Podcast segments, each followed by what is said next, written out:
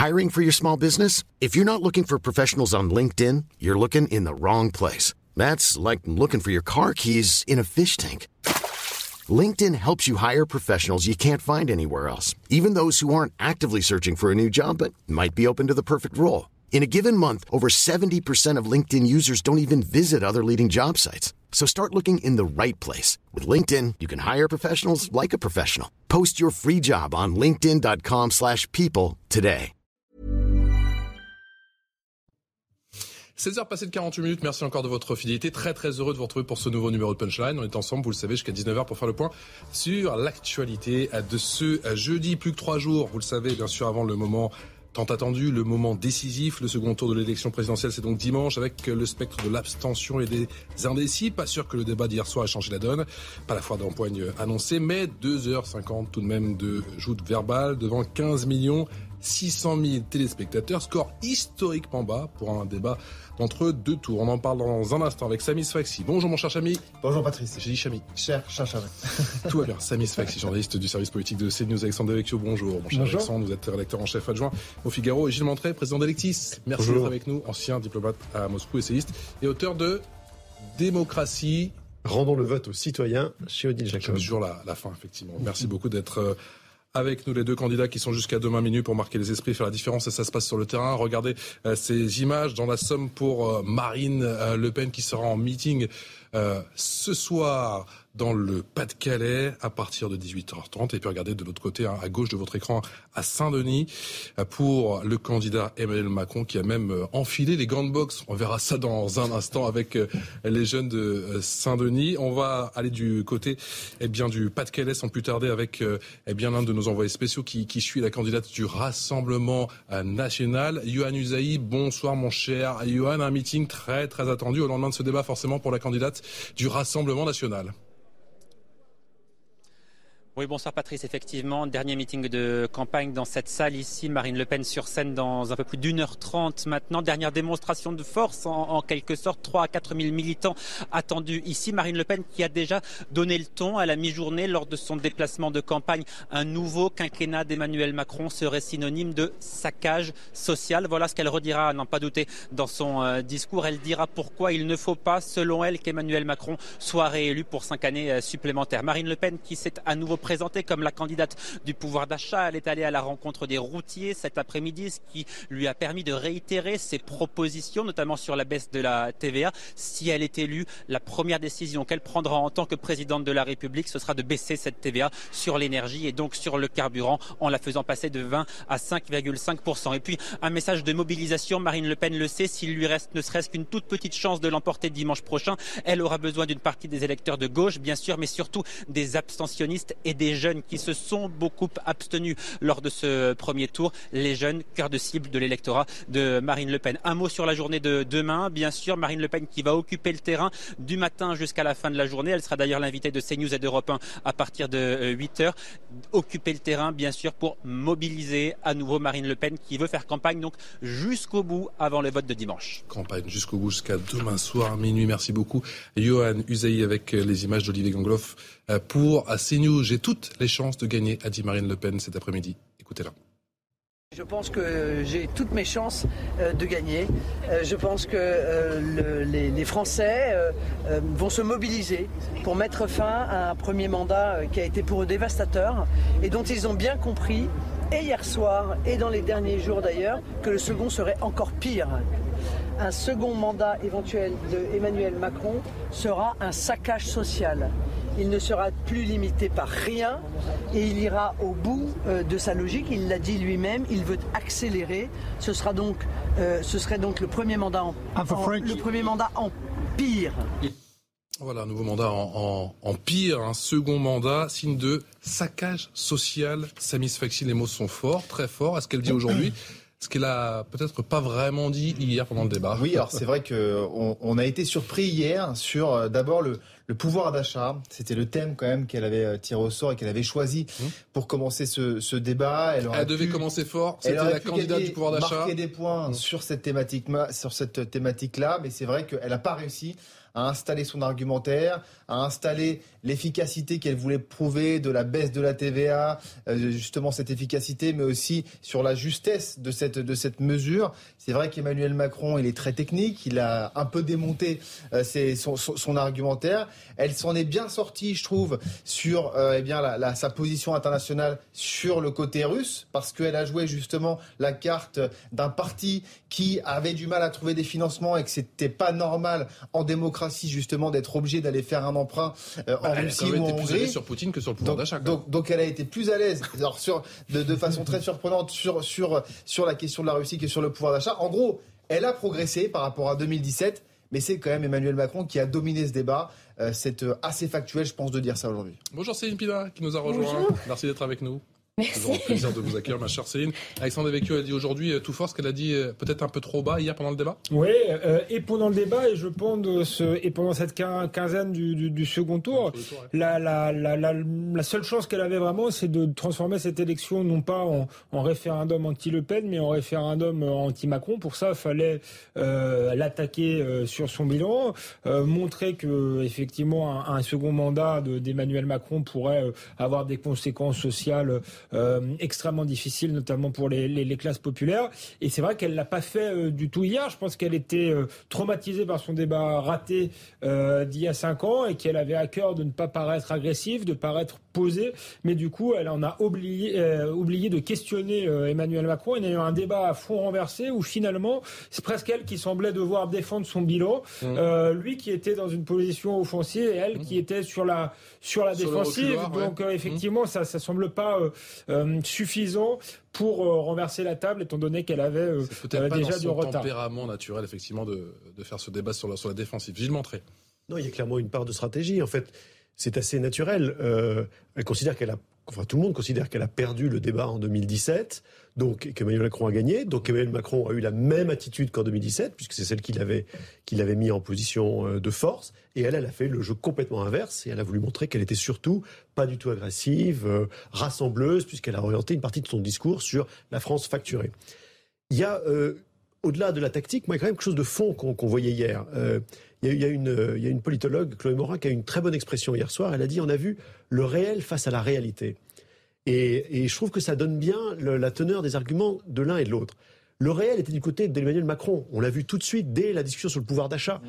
Il connaît les chiffres. Il connaît la situation de la France beaucoup mieux que Marine Le Pen n'est capable de dire exactement ce qui se passe, à quel endroit, sur tous les différents sujets. Mais la réalité, la réalité, celle que la perçoivent les Français, qui n'est pas nécessairement le réel, mmh. elle était du côté de Marine Le Pen. Parce qu'elle a réussi, elle, à parler des gens.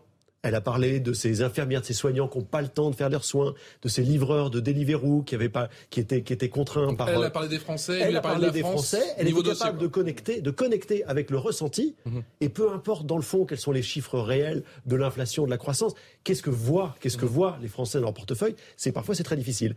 Donc on a vu ces deux, ces, deux discours s'affronter hier. On va revenir en détail bien sûr sur tout ce qui s'est passé pendant ces 2h50 hier de, de débat, hein, 15 600 000 téléspectateurs plus bas historique. On en parlera également pour un débat de l'entre-deux tours. Céline Pina, quel est votre sentiment sur cette phrase qui a été euh, prononcée aujourd'hui euh, par euh, eh bien, Marine Le Pen? Un second mandat Macron serait signe d'un saccage social. Est-ce qu'elle dit tout fort aujourd'hui en déplacement, ce qu'elle a peut-être pas assez dit hier pendant le débat?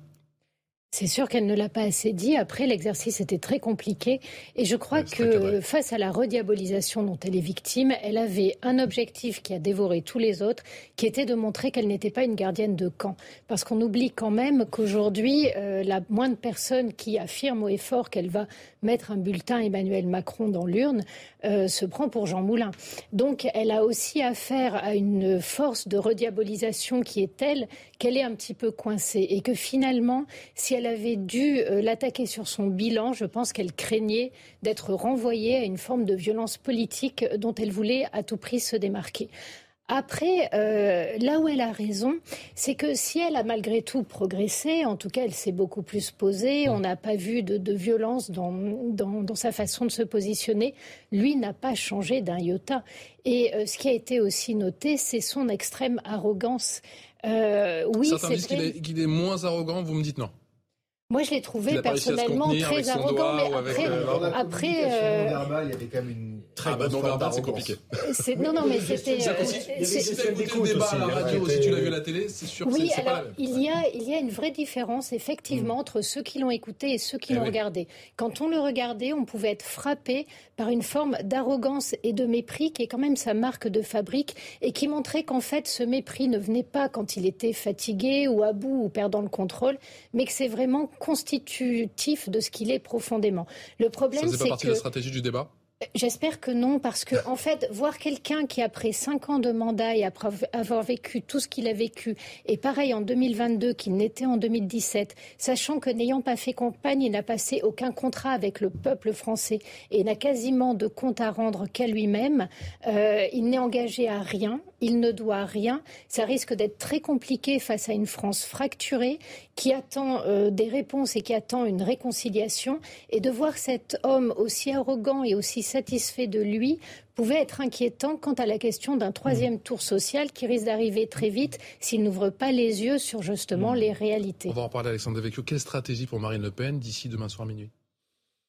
Il y a ce meeting, bien sûr, ce soir. elle, semble vouloir, elle, semble vouloir, repartir euh, à l'offensive. Euh, moi, je trouve que dans le, le, le, débat, elle en est sortie euh, assez digne. Elle n'a pas été humiliée, contrairement à la dernière fois. Mais je, je maintiens que c'est sans doute pas suffisant pour renverser la vapeur. Mais j'abonde dans ce que, ce que dit Céline Pila au sujet du, du, du président de la République.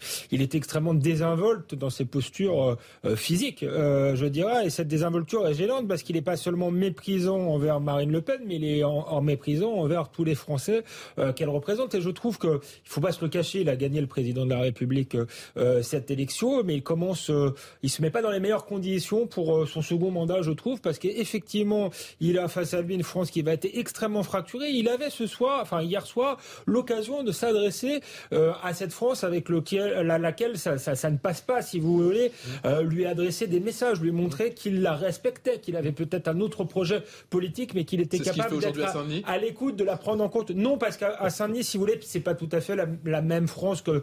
Alors, je veux pas opposer les France, mais c'est intéressant que euh, Marine Le Pen aille dans le Nord-Pas-de-Calais et qu'Emmanuel Macron euh, aille à bah, Saint-Denis. Je pense qu'ils se disputent tous les deux une part de l'électorat euh, Mélenchon, mais l'électorat Mélenchon est composite. Il y a l'électorat effectivement des banlieues et de l'autre côté, il y a cet électorat, voilà, de la France désindustrialisée qui était plutôt celui auquel s'adresse Marine Le Pen et auquel Emmanuel Macron ne s'est pas adressé hier soir. Le candidat Emmanuel Macron qui est à Saint-Denis en, ce moment, qui a même enfilé les gants de boxe.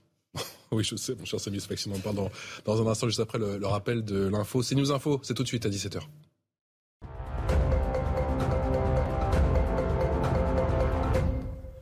Le président américain Joe Biden juge contestable le contrôle de Mariupol par la Russie. Vladimir Poutine affirme lui avoir conquis la ville ukrainienne. Le président russe ordonne d'assiéger les derniers combattants du port stratégique de la mer d'Azov, mais ces derniers refusent de se rendre et réclament de la communauté internationale des garanties de sécurité. L'Espagne va envoyer 200 tonnes de matériel militaire à l'Ukraine, un envoi qui représente le double de l'aide militaire envoyée jusqu'ici par l'Espagne. C'est ce qu'a annoncé à Kiev le Premier ministre espagnol Pedro Sanchez après avoir rencontré le président ukrainien Volodymyr Zelensky. Des tirs de canon pour fêter les 96 ans de la reine Elisabeth II. La souveraine qui a passé le cap des 70 ans de règne fête cette journée de manière privée au domaine royal de Sandringham à 200 km au nord de Londres. Doyenne mondiale des monarques en exercice, la reine est désormais largement retirée de la vie publique en raison de problèmes de mobilité.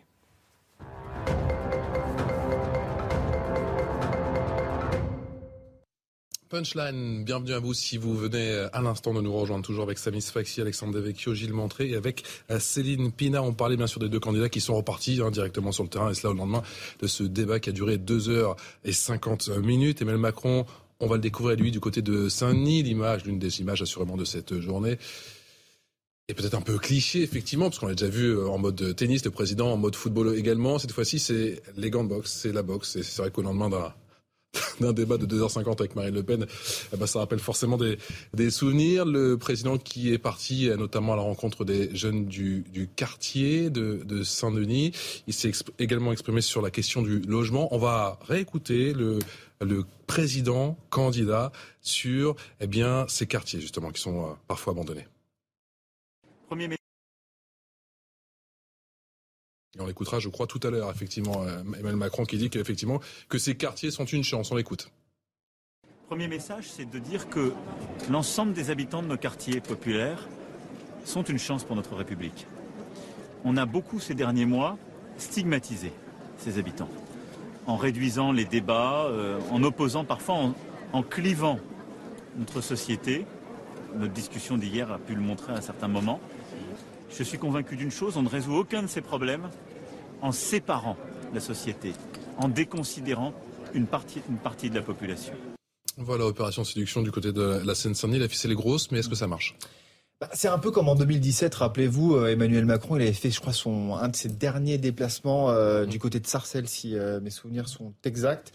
Et, et Marine Le Pen s'était aussi affichée aux côtés des agriculteurs et était notamment montée dans un camion, un camion de, de, de routier. Donc on est un peu dans la même, dans la même scénographie, mais, mais c'est vrai que Emmanuel Macron, il va euh, dans une ville où Jean-Luc Mélenchon, il a fait plus de 60% des voix. Donc euh, voilà, il y a encore euh, une fois cette volonté d'aller chercher cet électorat jeune et, populaire. Mais je pense que sur le débat d'hier, il y, en a un qui véritablement a sans doute gagné ce débat, c'est Jean-Luc Mélenchon. Parce que vous avez ces deux candidats, Emmanuel Macron et Marine Le Pen, qui se neutralisent au final, parce que même si Emmanuel Macron remporte, semble-t-il, ce, ce, ce, débat, il ne le remporte pas euh, non plus par, par chaos, hein, pour faire une analogie. Mais là, aujourd'hui, il ne va pas chercher les électeurs de Jean-Luc Mélenchon Il va chercher les électeurs ah. de Jean-Luc Mélenchon, mais du côté de Jean-Luc Mélenchon, on estime justement que eh bien, ces deux candidats n'étaient pas à la hauteur d'un débat présidentiel une nouvelle fois. Et donc, mmh. que le troisième tour, qui aura lieu le 12 et le 19 juin prochain, eh bien, il va falloir surmobiliser, il va mmh. falloir y aller. Et je pense qu'il a véritablement, lui, une, une, son, son épingle à tirer du jeu après ce débat qui a encore une fois eh bien, un peu, de, un peu de déception. Et on le voit avec les scores 15 millions de téléspectateurs, je crois. Mmh. C'est moins qu'en 2017. Donc euh, il a, lui, véritablement euh, une carte à jouer. Déplacement aujourd'hui en Seine-Saint-Denis, Gilles Montré, sur la question du, logement et des quartiers. Est-ce que la ficelle n'est pas un peu grosse? Il, il, déploie dans l'entre-deux tours une stratégie systématique sur l'électorat de Jean-Luc Mélenchon. C'est sa campagne d'entre-deux tours. On l'avait vu sur l'environnement, on l'a vu sur la culture, ça c'était pour euh, cette partie de gauche hein, qui s'est ralliée en vote utile derrière Jean-Luc Mélenchon. Et là, c'est les quartiers, puisqu'on se souvient que les quartiers, euh, les, les, les, quartiers périurbains, les zones sensibles ont voté massivement Jean-Luc Mélenchon. On a même parlé des trois Frances, hein, la France des villes, la France des quartiers, puis la France des, des campagnes et, de, et, et, périurbaines qui, elle, a voté euh, Marine Le Pen. Donc, il est cohérent, il va jusqu'au bout de cette attitude. Moi, je voudrais revenir à nouveau aussi sur le, sur le débat. Peut-être pour nuancer, bien sûr qu'il a été euh, arrogant, agressif, euh, un, peu comme on le connaît dans ce, genre de, de débat. Il l'a quand même été moins qu'en 2017. Hein, quand on re-regarde le débat de 2017, c'était non-stop, non-stop. Il était dans une, dans une énergie de plus, plus de gants de boxe d'ailleurs qu'on l'a vu hier. Mhm. Hier, il a presque surjoué une position d'écoute avec d'ailleurs euh, des mimiques. Euh, il se, voilà, il se, il se prenait euh, le menton. On beaucoup sur les réseaux sociaux. SS voilà, 117, hein, hein, Jean du Jardin. Voilà, qui, qui, qui, qui était une position, voilà, une position d'écoute qui a pu paraître d'ailleurs professorale à beaucoup de moments. Je vous écoute pour vous distribuer des bons points ou des mauvais points, Madame Le Pen, puisque parfois il a dit je suis d'accord avec vous, ce qu'il avait donc jamais dit en 2017. Et puis à un autre moment, il a au contraire, au contraire critiqué. Donc là, on voit qu'il y a peut-être une tentative de se repositionner. Et puis moi, je noterai quand même sur le dernier chapitre, qui était le chapitre de la démocratie, hein, de la réforme des institutions, mmh. il a fait des ouvertures même par rapport à son programme. Il y a un point qui avait été dans le, dans le débat, qui, s'affrontait par rapport à Marine Le Pen, sur le référendum. Il a ouvert, bille en tête, il a dit le référendum c'est très important, c'est au cœur de notre constitution, je vais aller vers le référendum, on peut plus gouverner de la même façon. Mhm. Puis après, il a parlé de la co-élaboration des lois avec les, avec les, sur l'école, sur la santé. Ça, c'est quand même des ouvertures sur pas uniquement sur Jean-Luc Mélenchon, sur une partie de cet électorat abstentionniste, ou en tout cas qui était, mm. qui, était perdu par rapport à une certaine conception de la démocratie, sur lequel il dit, bah, écoutez, je gouvernerai différemment. Mm. Est-ce qu'il a été crédible On le verra. peut-être pas su lui répondre qu'il l'avait déjà beaucoup promis pendant son mandat. Il nous a promis beaucoup de référendums. Il a fait une espèce de, commission sur l'environnement dont il a rien euh, respecté euh, des, des, décisions. Donc, euh, c'est voilà, c'est pas forcément l'aspect où il est le plus crédible parce qu'il a eu quand même une gouvernance je dirais, qu'il a qualifié lui-même de jupitérienne et où non seulement il s'adressait pas directement au peuple, mais en plus il squeezait tous les corps intermédiaires. Et, justement, voilà, à, vouloir pas être agressive, Marine Le Pen, je trouve, elle n'a pas sans doute mis assez en difficulté. Et je trouve surtout qu'elle a été beaucoup trop sur son terrain. C'est-à-dire qu'on a vu une élève studieuse, un peu besogneuse, face à un premier de la classe un peu tête à claque, qui, qui était un super techno. Et, Marine Le Pen ne pouvait pas être meilleure que lui sur le plan de la technocratie, de la, gestion. Tout à l'heure, vous avez dit, j'ai le montré, elle a parlé des Français. Moi, je trouve qu'elle ne l'a pas fait assez. On n'a pas assez entendu. Elle était normalement la voix des classes populaires on devait mmh. euh, entendre leur souffrance, euh, leur colère, euh, leur réalité. Et ça, elle l'a pas fait assez pour s'enfermer dans un débat technique qui, à mon avis, est la mort de la politique parce qu'un débat de présidentiel, c'est pas un débat sur la gestion, sur euh, des, chiffres. C'est un débat vraiment sur deux visions du monde et on n'a pas vu les deux visions du monde.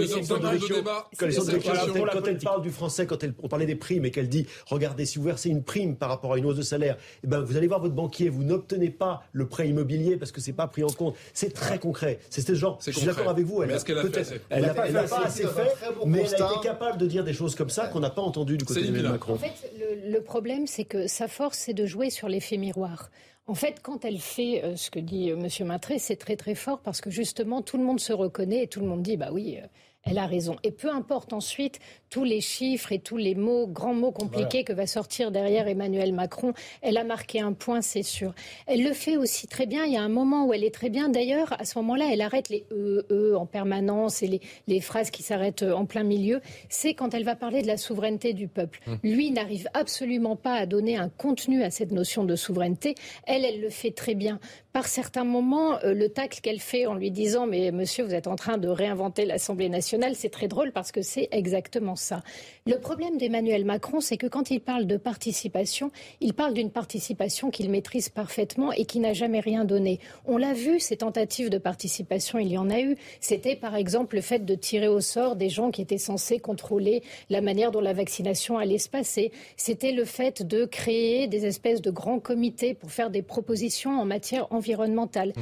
Le seul problème, c'est qu'en général, ces gens ne représentent personne d'autre qu'eux-mêmes, ne sont pas forcément euh, en lien avec ce qui pourrait être le pays, parce que souvent, ceux qui acceptent de prendre ce type de responsabilité ont un intérêt à le faire ou une passion. C'est pas vrai qu'en tirant au sort, vous allez. Euh, la plupart des gens refusent parce qu'ils s'en sentent pas capables. Et donc, au contraire, il met en place un système qui est concurrentiel à la démocratie, euh, dont les logiques de représentation sont extrêmement imparfaites et dont à la fin il fait ce qu'il veut parce que ça n'engage que ceux qui y mmh. croient. Donc, je trouve que cette façon de vendre de la participation, alors que notre démocratie est en crise et que finalement, en tant que président, il n'est pas capable de redonner corps euh, à ce qui fait la citoyenneté est une vraie fuite en avant mmh. et aussi inquiétant pour l'avenir. Alors même qu'aujourd'hui, la question du consentement du peuple au pouvoir est posée, ce genre de fuite en avant peut être extrêmement mmh. néfaste. Marine Le Pen, et qui a gagné, on le rappelle effectivement, le tirage au sort, la candidate du RN qui a souhaité commencer par le thème du pouvoir d'achat, on l'a évoqué, mais cela ne s'est pas vraiment passé comme elle le souhaitait. Clémence Barbier. Deux candidats et deux visions différentes pour défendre le pouvoir d'achat. Marine Le Pen, elle, prône une baisse de la TVA sur plusieurs produits de consommation. La suppression totale de la TVA, c'est-à-dire une TVA à 0%, sur un panier de 100 produits de première nécessité, d'hygiène ou alimentaire. Emmanuel Macron défend son bouclier tarifaire sur l'énergie. Le bouclier, ça consistait à bloquer les prix sur l'électricité et le gaz. Et c'est deux fois plus efficace que la baisse de la TVA. Le président sortant souligne aussi que sa concurrente avait voté à l'Assemblée nationale contre le bouclier énergie.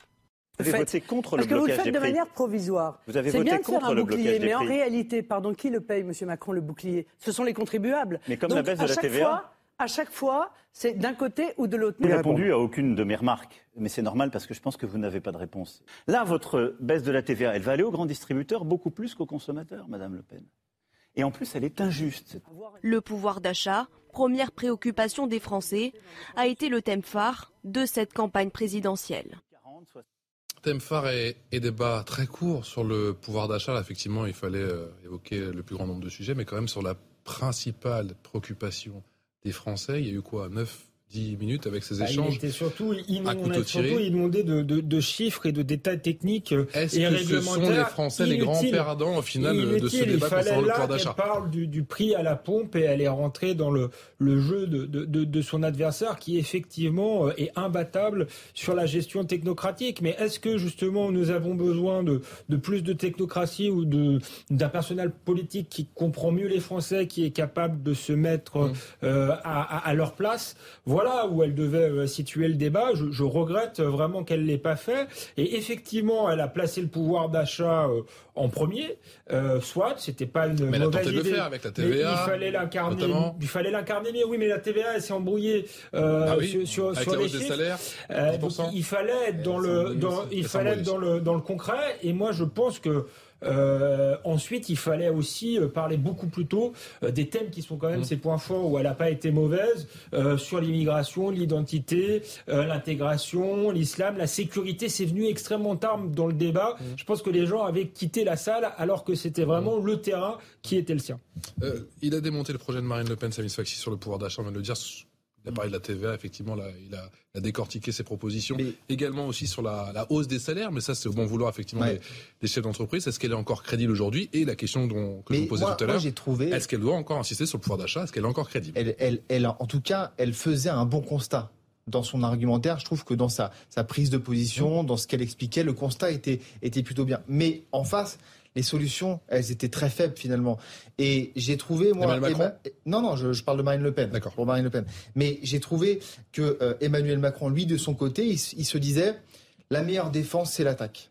Et c'est pour ça qu'il a montré quelque part cette forme d'arrogance, qu'il est passé d'ailleurs lors de ce débat pour celui qui a été un peu dans l'agressivité face à elle. Parce que quand on arrive avec un bilan, c'est beaucoup plus difficile de débattre que face à quelqu'un qui va lancer euh, des promesses, qui parle d'un programme, mais qui n'a pas eu les mains finalement Elle a tenté de le faire en disant mais vous, vous promettez le plein emploi, le plein emploi, c'est pas la solution pour le pouvoir d'achat. Elle est tombée presque, elle, elle, est vraiment tombée dedans, elle est tombée, elle est tombée là-dedans, et du coup, pendant 2h50, 2h30, elle n'a pas une seule fois dit à Emmanuel Macron mais pourquoi est-ce que pendant votre quinquennat, vous n'avez pas fait ça? Pourquoi est-ce que pendant 5 ans, vous n'êtes pas allé sur, sur ce terrain-là? C'est lui c'est Emmanuel Macron qui lui a dit c'est vous qui n'avez pas voté euh, le bouclier tarifaire à, chaque fois, il faisait. à chaque fois, il le faisait. À chaque, fois. il retournait en fait cette situation et elle comme si c'était qu'il y avait un bilan. Et elle, elle s'est fait, elle s'est fait prendre. Elle aurait pu dire qu'elle n'avait même pas de groupe à l'Assemblée nationale. Euh, et ça, elle l'a même pas fait. C'était un argument vraiment euh, faible de la part d'Emmanuel Macron. C'était très drôle parce qu'en fait, lui, il se comportait comme le directeur de l'Insee,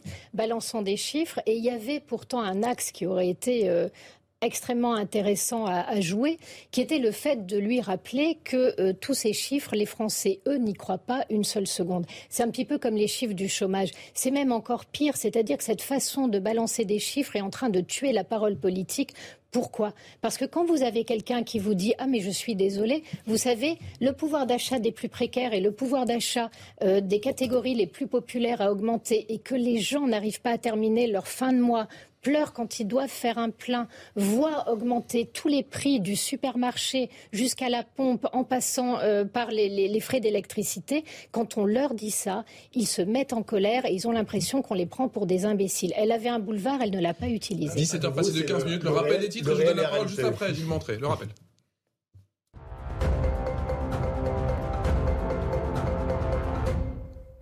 Plus de 7 700 000 déplacés à l'intérieur de l'Ukraine, selon les derniers chiffres de l'ONU. On parle là des personnes ayant fui leur foyer mais qui sont restées dans le pays. 60% sont des femmes. L'organisation estime qu'un cessez-le-feu est crucial pour permettre la livraison de l'aide humanitaire. En Afghanistan, l'État islamique revendique l'attentat contre une mosquée chiite dans le nord du pays. Le groupe sunnite ultra-radical a activé la bombe à distance alors que la mosquée était remplie de fidèles. L'attaque a fait 12 morts et des dizaines de blessés. Une enquête ouverte après des piqûres en boîte de nuit en Isère. Sept personnes, cinq femmes et deux hommes âgés de 17 à 22 ans ont affirmé avoir ressenti une piqûre suivie d'un malaise lors de soirées en boîte de nuit ou lors d'un concert en avril à Grenoble.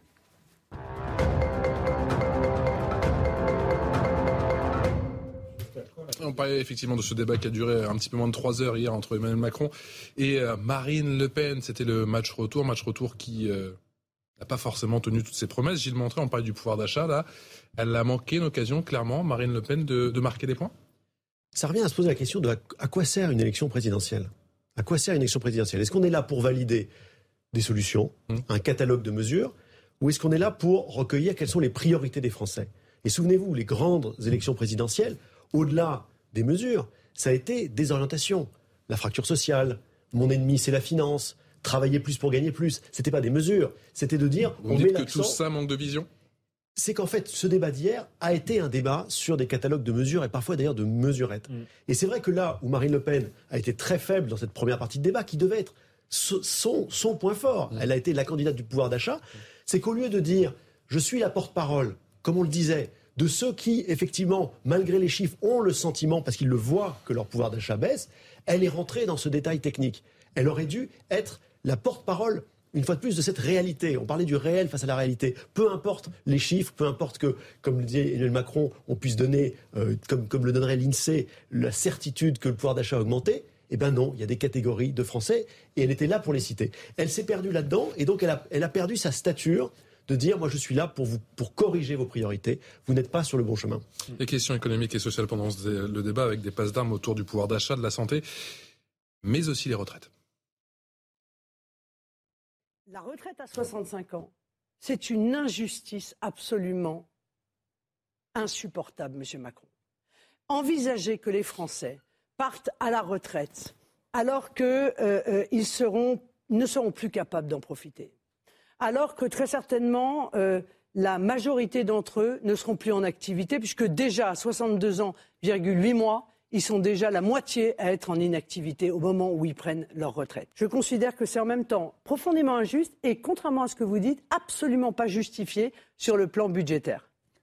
En écoutant cette passe d'armes, Céline Pinard, en écoutant ce, débat, est-ce que les Français en savent plus concernant euh, ce qu'ils attendent sur le dossier des retraites parce que je sais que c'était un point névralgique, si je puis dire, parce qu'il y en a qui n'ont pas fait leur choix, qui attendaient de savoir, d'en savoir un petit peu plus, notamment sur la question des retraites. Tout à fait. S'ils ont bien écouté, c'était pas ce passage-là qui était le plus intéressant. Le passage le plus intéressant, c'est ce que dit celui qui va avoir le pouvoir. Et celui qui va avoir le pouvoir dit très clairement à un moment donné, vous savez, moi, si je propose de la mettre à 65 ans, c'est que pour pouvoir la payer, il va bien falloir demander des efforts supplémentaires. Je ne veux pas d'un projet qui fragilise les pensions, je ne veux pas que les impôts augmentent, je ne veux pas augmenter notre dette, donc il n'y a qu'une manière de financer, c'est de travailler davantage.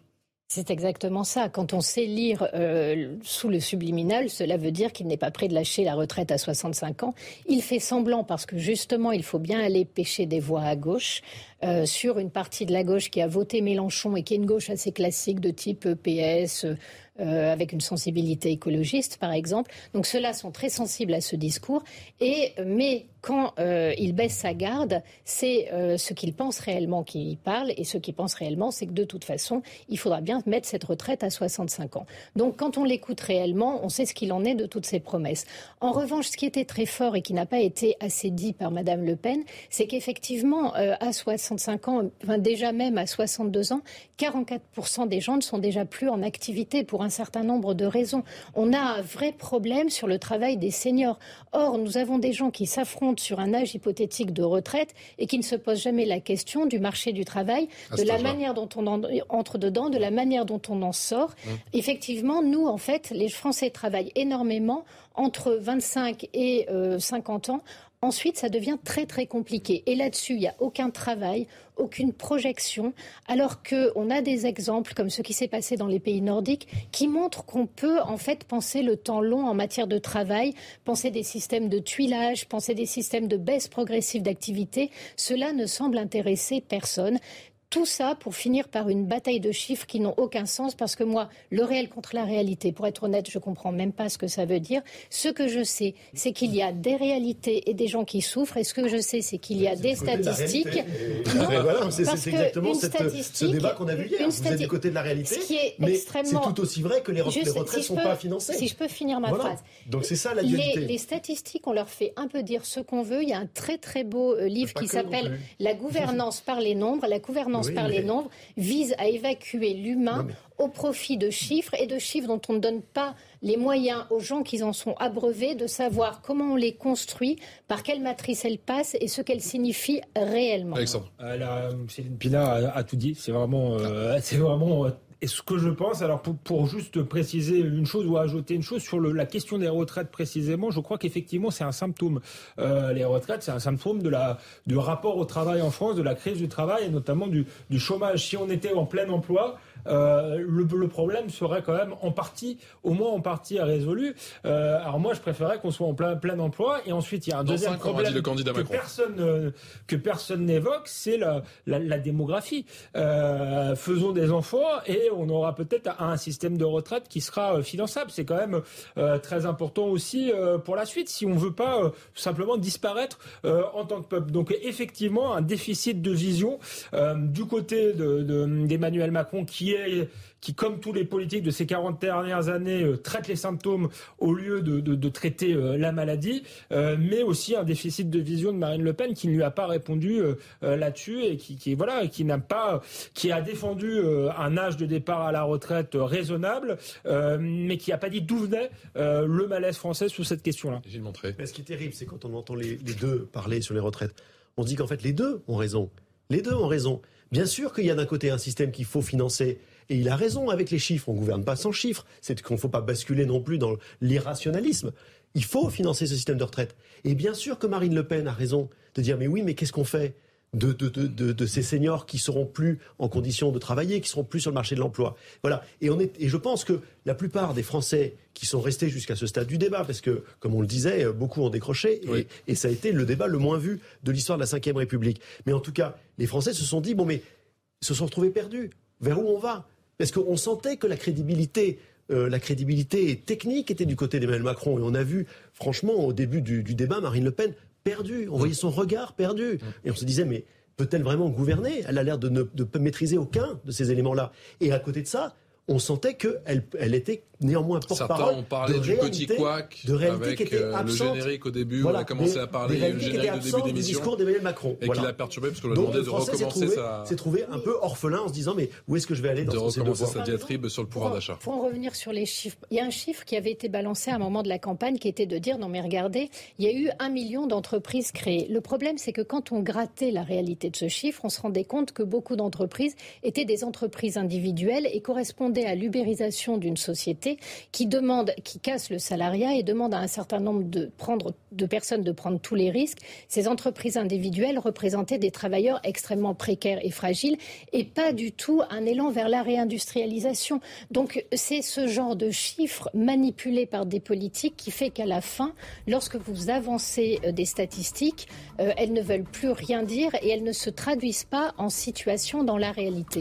Quand vous manipulez un peuple de cette manière-là, c'est la parole politique qui s'effondre et c'est ce à quoi on a assisté des deux côtés. Allez, vous restez avec nous tous les quatre, bien évidemment. Punchline revient dans un instant. On continue à, à débriefer, je veux dire débattre, à débriefer bien sûr ce débat présidentiel, à se projeter un petit peu sur les deux prochains jours concernant les candidats Macron et Le Pen. A tout de suite dans Punchline. 17h passées de 30 minutes. Merci encore de votre fidélité. On parle encore une fois, bien sûr, du débat, le débrief. On évoque Gérard Majax dans un instant. Et la dette, bien entendu, juste après le rappel des titres de l'actualité à 17h passées de 30 minutes.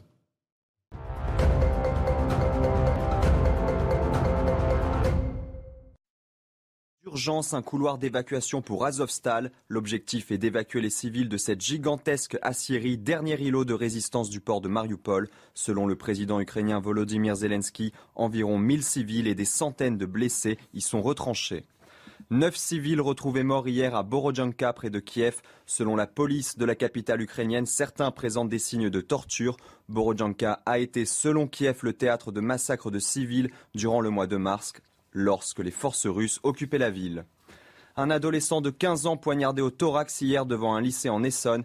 Quatre jeunes hommes âgés entre 17 et 18 ans ont été interpellés. L'adolescent aurait été touché par trois coups de couteau au cours de cette violente bagarre entre bandes rivales. Son pronostic vital n'est plus engagé.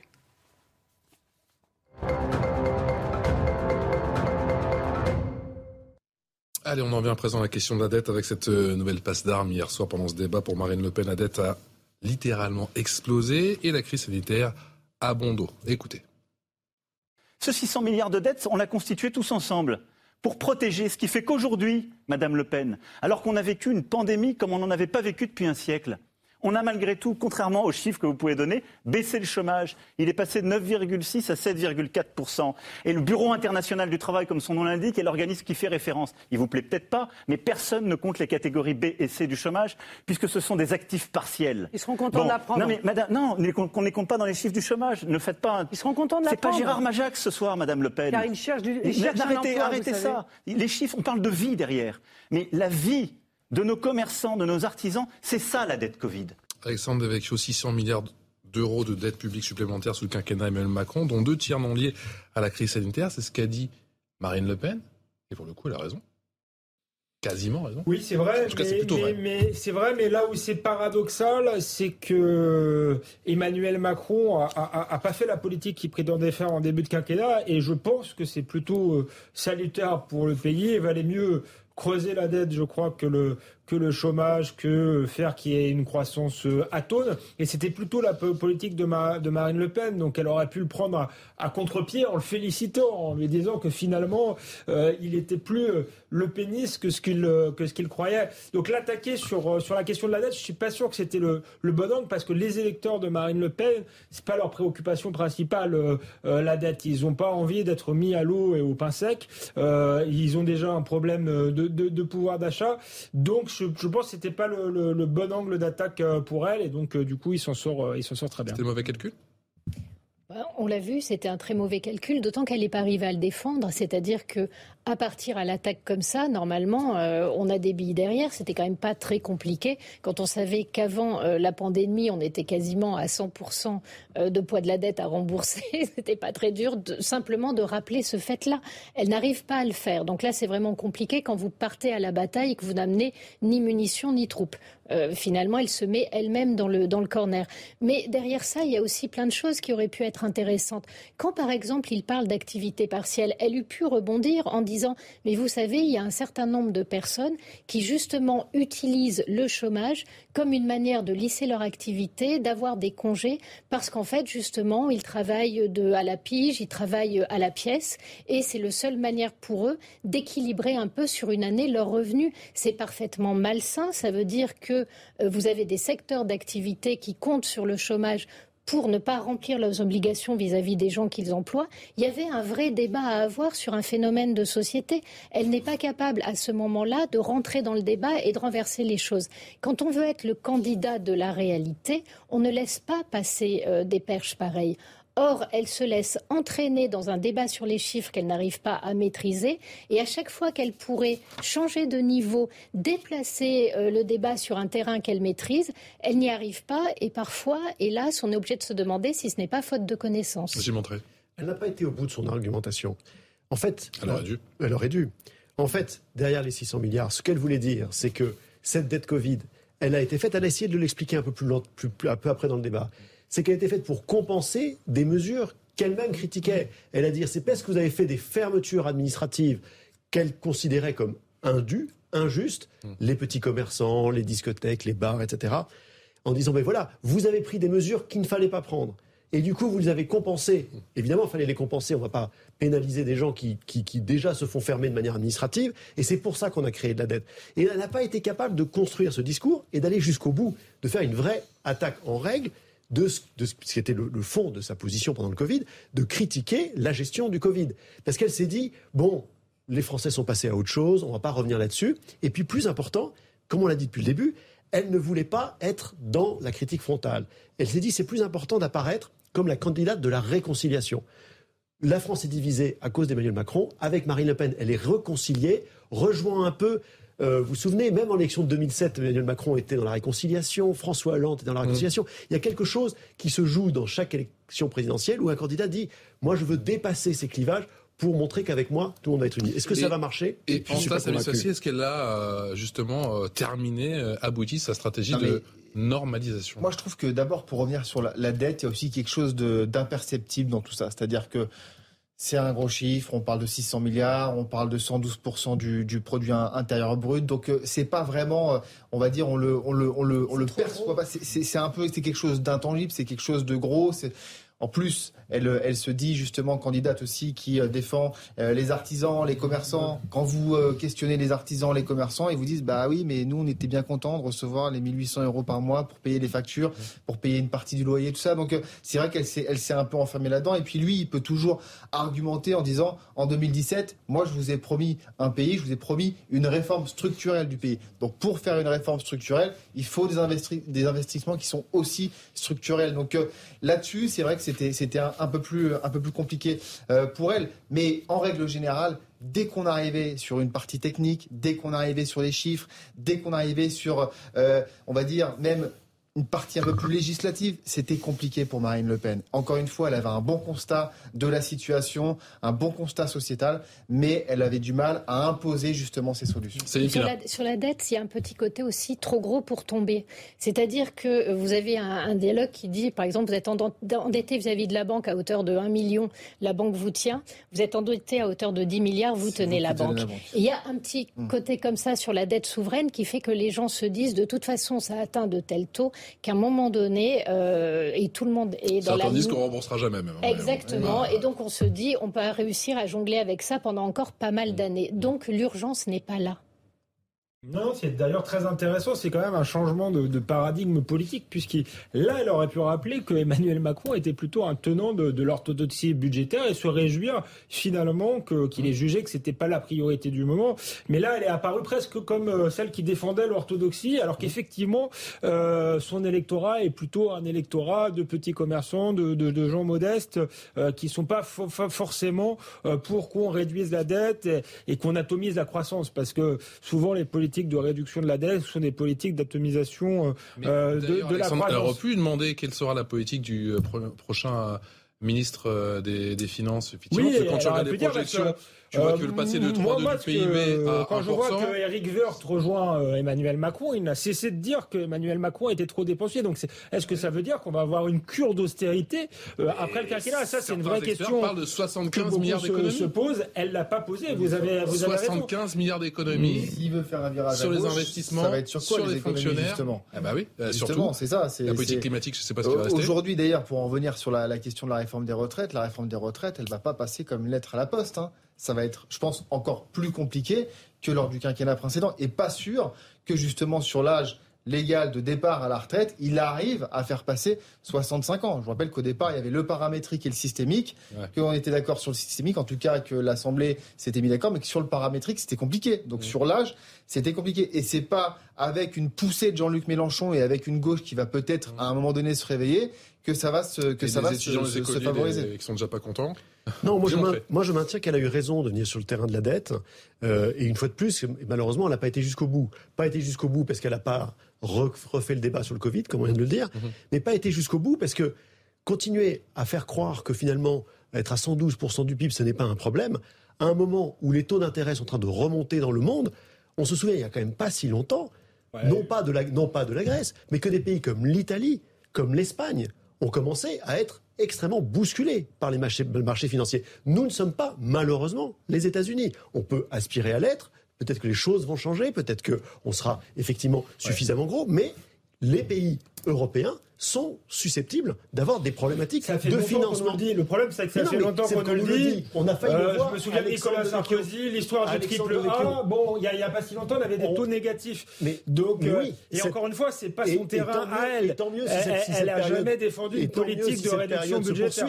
Et tant mieux cette période se poursuit. Si ce n'était pas le cas, il faut se souvenir, et ça, c'est pas des paroles, ce qui s'est passé en Italie il n'y a pas si longtemps, avant les taux euh, nuls ou négatifs. C'était le deuxième thème du débat, justement, juste après celui du pouvoir d'achat, la guerre en Ukraine. Et sans surprise, les attaques d'Emmanuel Macron ont fusé quant à l'ambiguïté supposée de Marine Le Pen avec euh, le pouvoir russe. Regardez cette séquence. Vous ne parlez pas à d'autres dirigeants, vous parlez à votre banquier quand vous parlez de la Russie. C'est ça le problème, Madame Le Pen. Aucune banque française euh, n'a voulu m'accorder de prêt. Et vous trouviez ça à l'époque tellement scandaleux que vous avez fait voter une loi sur la banque de la démocratie. Vous ne l'avez jamais mise en œuvre. Pourquoi d'ailleurs, M. Macron, ne l'avez-vous pas fait? Pourquoi n'êtes-vous pas, allé au bout de cette banque de la démocratie dont vous saviez qu'elle comblait un déficit démocratique des banques qui avaient l'air de choisir leur parti politique ou d'ailleurs pendant les élections euh, les candidats qu'elle soutenait ou qu'elle ne soutenait pas? Emmanuel Macron a fait mouche et est-ce qu'il a eu raison de prendre l'image du banquier? Non, je pense qu'elle s'en est plutôt très bien sortie sur cette, euh, cette question justement. Elle a, elle a sorti l'argument qu'il euh, qui, fallait. Euh, le parti politique qui a du mal à trouver un financement mais qui en plus qui fait 7, 7 millions de voix et je trouve que là-dessus, à la surprise générale sur la question de la Russie, elle a plutôt retourné la, la situation. Aujourd'hui, c'est scandaleux qu'un parti politique ne puisse pas trouver eh bien, un financement en France et soit obligé d'aller en Russie ou en Hongrie. Je veux dire, ça, c'est, ça fait consensus. Il n'y a, pas, a pas besoin d'être euh, soit de droite, soit de gauche pour, euh, pour, pour expliquer ça. Et c'est vrai qu'Emmanuel Macron, il s'était engagé là-dessus. Il avait engagé cette réflexion autour de, de la banque, pour, euh, pour, de la, de la banque de, de, la démocratie. Ça n'a pas eu lieu. Et là-dessus, elle a été plutôt très, très agile et très intelligente. Moi, je suis tout à fait d'accord. Mm. J'ai trouvé, euh, y compris que lorsqu'elle termine en disant, vous savez, nous sommes un parti pauvre, mais nous remboursons rubis sur longue. C'est pareil, elle se projette. Il y a un effet miroir qui se fait avec les Français, euh, qui trouvent que euh, on ne peut pas s'engager d'un côté à faire en sorte que la démocratie soit financée sur les marchés, et de l'autre reprocher à quelqu'un de se retrouver face à la dureté des banques. Le pire, c'est que ça ne concerne pas que le Rassemblement national ces problèmes de financement. Ça a concerné beaucoup d'autres partis et d'autres candidats. Donc elle pointe de façon très juste un véritable problème démocratique et on ne peut que euh, regretter la bassesse également de, de l'attaque. Après, on est en campagne électorale, mais effectivement, la renvoyer de cette manière-là à la Russie était particulièrement euh, contestable. Mais euh, là où, à d'autres moments, elle aurait pu s'emparer quand même. moi, ce qui m'a choqué, par exemple, c'est on est passé très très vite sur la question de l'hôpital, par exemple. Mmh. Sur la question de l'hôpital, alors qu'Emmanuel Macron a continué à fermer des lits, euh, alors que les soignants sont à bout et alors que les mouvements repartent à l'intérieur de l'hôpital, elle n'a pas non plus réexploité ce type de questions. Donc là, on voit que quand elle travaille, quand c'est un sujet sur lequel elle était sûre d'être attaquée, elle l'a travaillé, elle arrive à renverser la donne. On se demande bien pourquoi elle n'a pas travaillé d'autres sujets qui lui permettaient d'ouvrir le même genre de boulevard. J'ai montré la vraie question, c'est est-ce que Marine Le Pen est mains des Russes ou pourquoi a dû a-t-elle dû pardon, contracter un prêt en Russie? Moi, je suis d'accord avec ce qui vient d'être dit.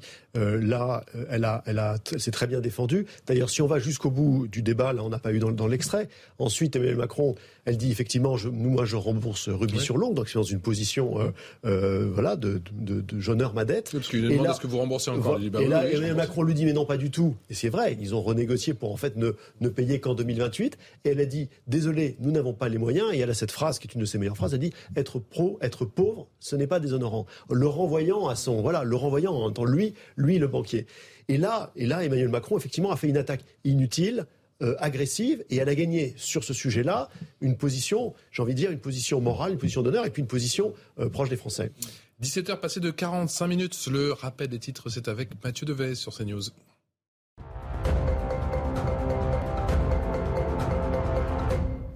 Le président américain Joe Biden juge contestable le contrôle de Mariupol par la Russie. Vladimir Poutine affirme lui avoir conquis la ville ukrainienne. Le président russe ordonne d'assiéger les derniers combattants du port stratégique de la mer d'Azov. Trois bus d'évacuation de civils partis de Mariupol sont arrivés à Zaporizhia, grande ville du sud-est de l'Ukraine.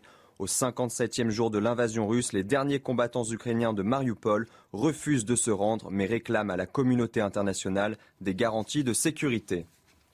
La Cour d'appel de Paris examine la demande d'aménagement de peine d'Alain Ferrandi, condamné à la perpétuité dans l'affaire Erignac. Alain Ferrandi a saisi la Cour d'appel pour réclamer un aménagement de peine sous un régime de semi-liberté à la prison corse de Borgo. Il travaillerait à l'extérieur durant la journée et retournerait en prison pour y passer la nuit.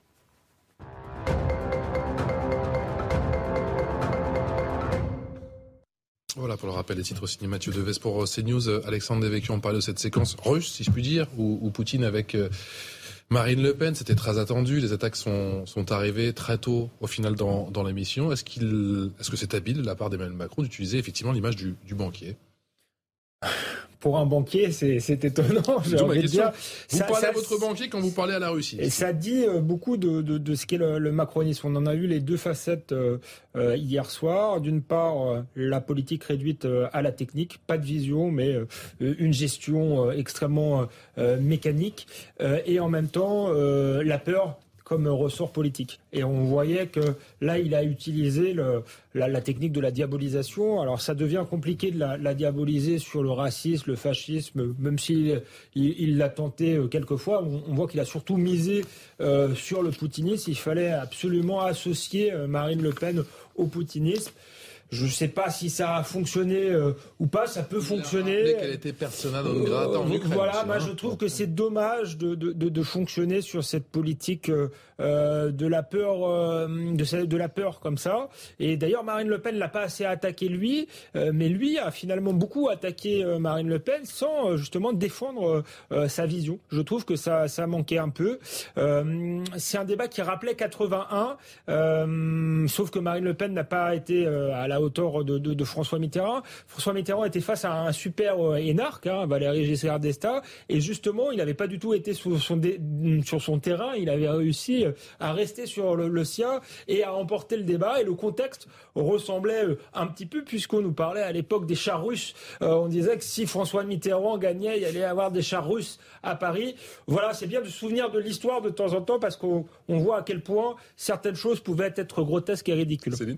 Il y avait quand même une tentative de la mettre face à une impasse qui était sa position sur la souveraineté, en lui disant en gros comment est-ce que vous pouvez défendre à ce point-là le souverainisme, la souveraineté, et être vous-même dans votre quotidien dépendante euh, de quelqu'un qui menace, en tout cas potentiellement, euh, ne serait-ce que économiquement ou par des difficultés d'approvisionnement, la situation de la France aujourd'hui.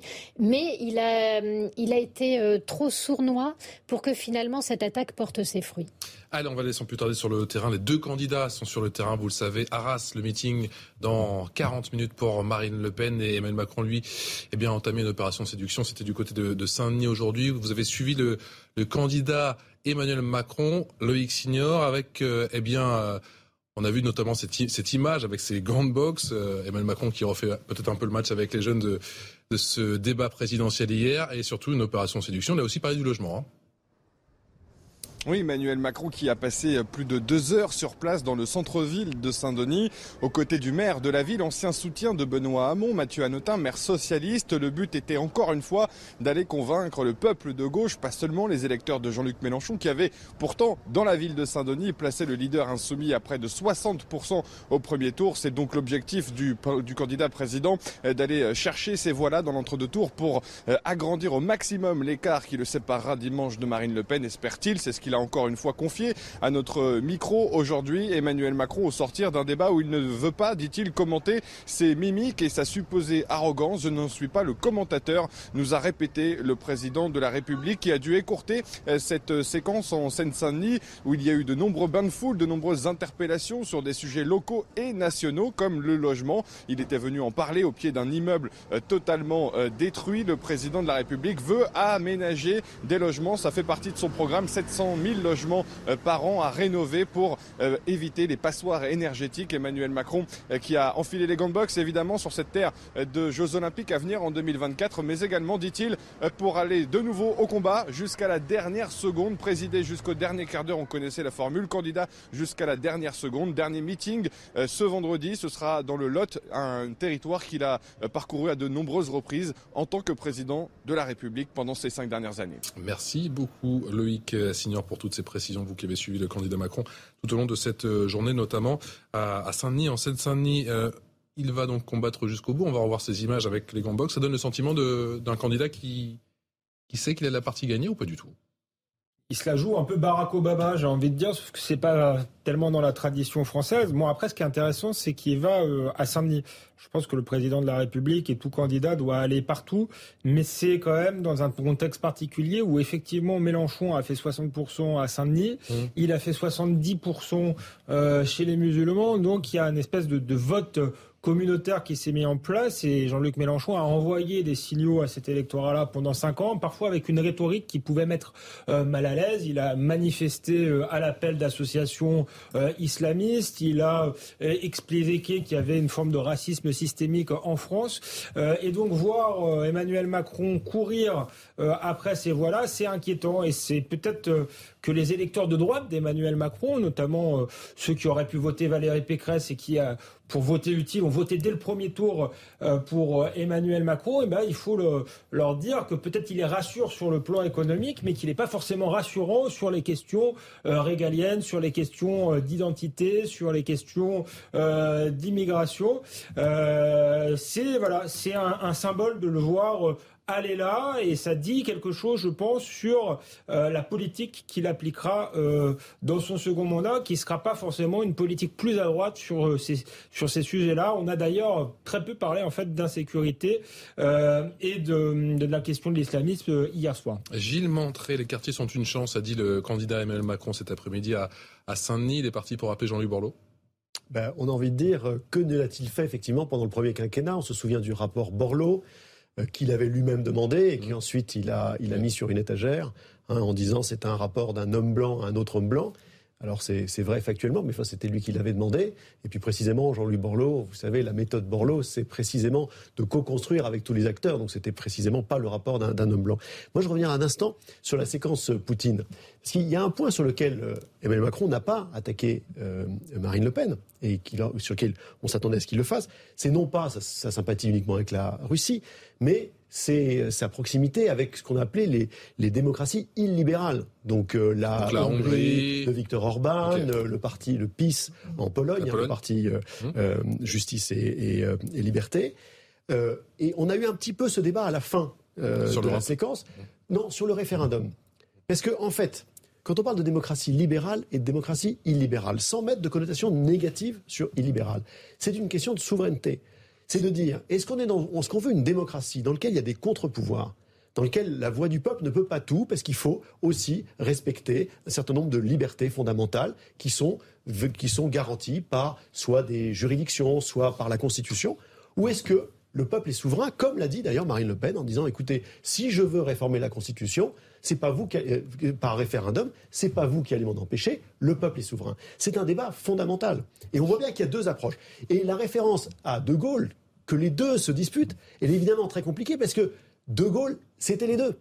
C'était les deux. C'était à la fois la démocratie libérale, il a construit tous ses contre-pouvoirs, cette constitution, mais c'était la capacité d'avoir recours au peuple. Et quand je disais que les électeurs étaient un peu orphelins tout à l'heure sur un autre sujet, là c'est un peu le cas aussi, on est déchiré parce qu'on se dit, ben oui, bien sûr, Emmanuel Macron a raison, on ne peut pas tout faire dans une démocratie. Il y a des contre-pouvoirs, il y a des libertés fondamentales.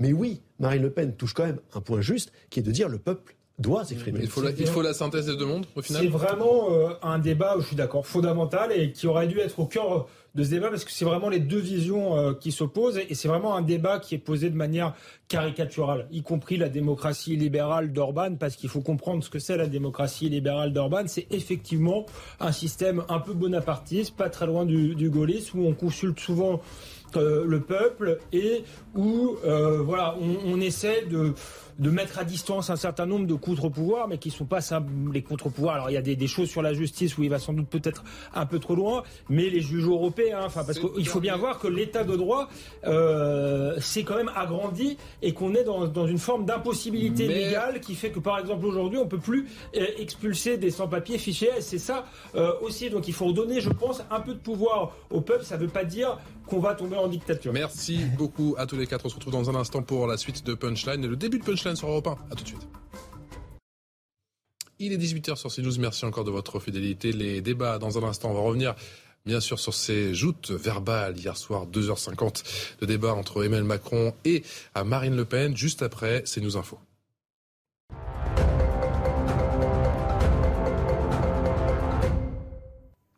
La Russie sanctionne une trentaine de personnalités américaines, parmi elles le patron de Facebook, Mark Zuckerberg, ou encore la vice-présidente des États-Unis, Kamala Harris. Moscou a décidé de leur interdire l'entrée sur son territoire en représailles aux sanctions prises par Washington.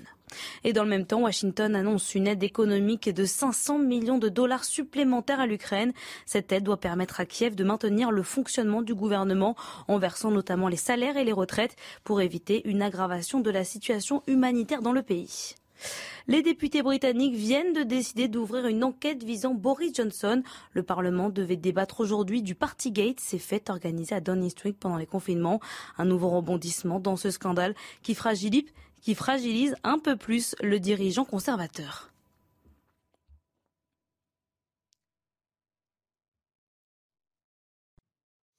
Bonsoir à tous, merci encore de votre fidélité. Très heureux de vous retrouver sur CNews et sur Europe 1 pour ce nouveau numéro de Punchline. Plus que trois jours avant, vous le savez, ce moment tant attendu, ce moment décisif, le second tour de l'élection, c'est donc ce dimanche avec euh, le spectre de l'abstention et des indécis. Pas sûr que le débat d'hier soir ait vraiment changé la donne. Pas la foire d'empoigne annoncée, mais 2h50 de joute verbale devant 15 600 000 téléspectateurs. Score historiquement bas pour le débat d'entre deux tours. Vous allez voir que pendant ce temps, eh bien, les deux candidats euh, continuent leur campagne, euh, encore et toujours, et cela jusqu'à demain minuit. On en parle avec Samis Faxi, journaliste politique à CNews, avec Alexandre Devecchio, rédacteur en chef adjoint au Figaro, avec Gilles Montré, président d'Electis, essayiste et ancien diplomate à Moscou, auteur de Démocratie rendant le vote aux citoyens et euh, avec Vincent Hervouette qui vient de nous rejoindre. Bonsoir mon cher Vincent. Bonsoir Patrice. Éditorialiste euh, chez Europe 1. On va prendre sans plus tarder la direction d'Arras. Ça se trouve dans le Pas-de-Calais. Bonsoir Yonusaï.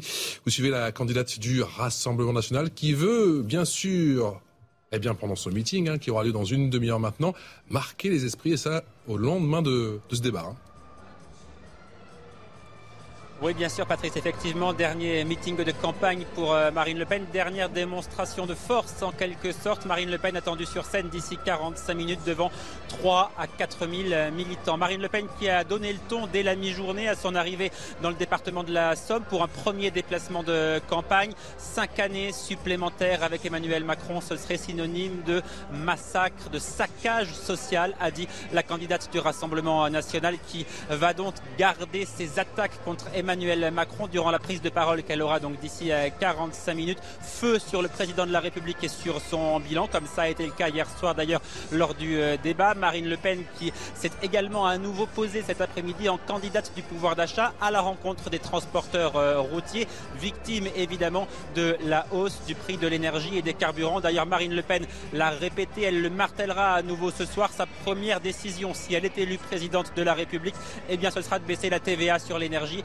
notamment sur le carburant en la faisant passer de 20 à 5,5%. Et puis Marine Le Pen va à nouveau appeler bien sûr à aller voter massivement. Elle l'a dit aujourd'hui, je peux gagner cette euh, élection. Appel au vote, appel à la mobilisation, elle le sait, elle aura besoin de ses abstentionnistes si elle veut l'emporter dimanche prochain et notamment des jeunes, les jeunes qui se sont massivement abstenus au premier tour et qui sont pourtant le cœur de cible de Marine Le Pen. Un mot sur la journée de demain. Je vous le disais, elle a rencontré les routiers aujourd'hui pour parler du pouvoir d'achat. Demain, elle ira à la rencontre des soignants puisqu'elle estime que le bilan sanitaire d'Emmanuel Macron est catastrophique selon ses propres termes. Elle répétera aux soignants qu'elle souhaite réintégrer tous ceux qui ne détiennent pas le pass sanitaire mais qu'elle souhaite surtout les payer puisque leur salaire avait été suspendu lorsqu'ils ne pouvaient pas travailler.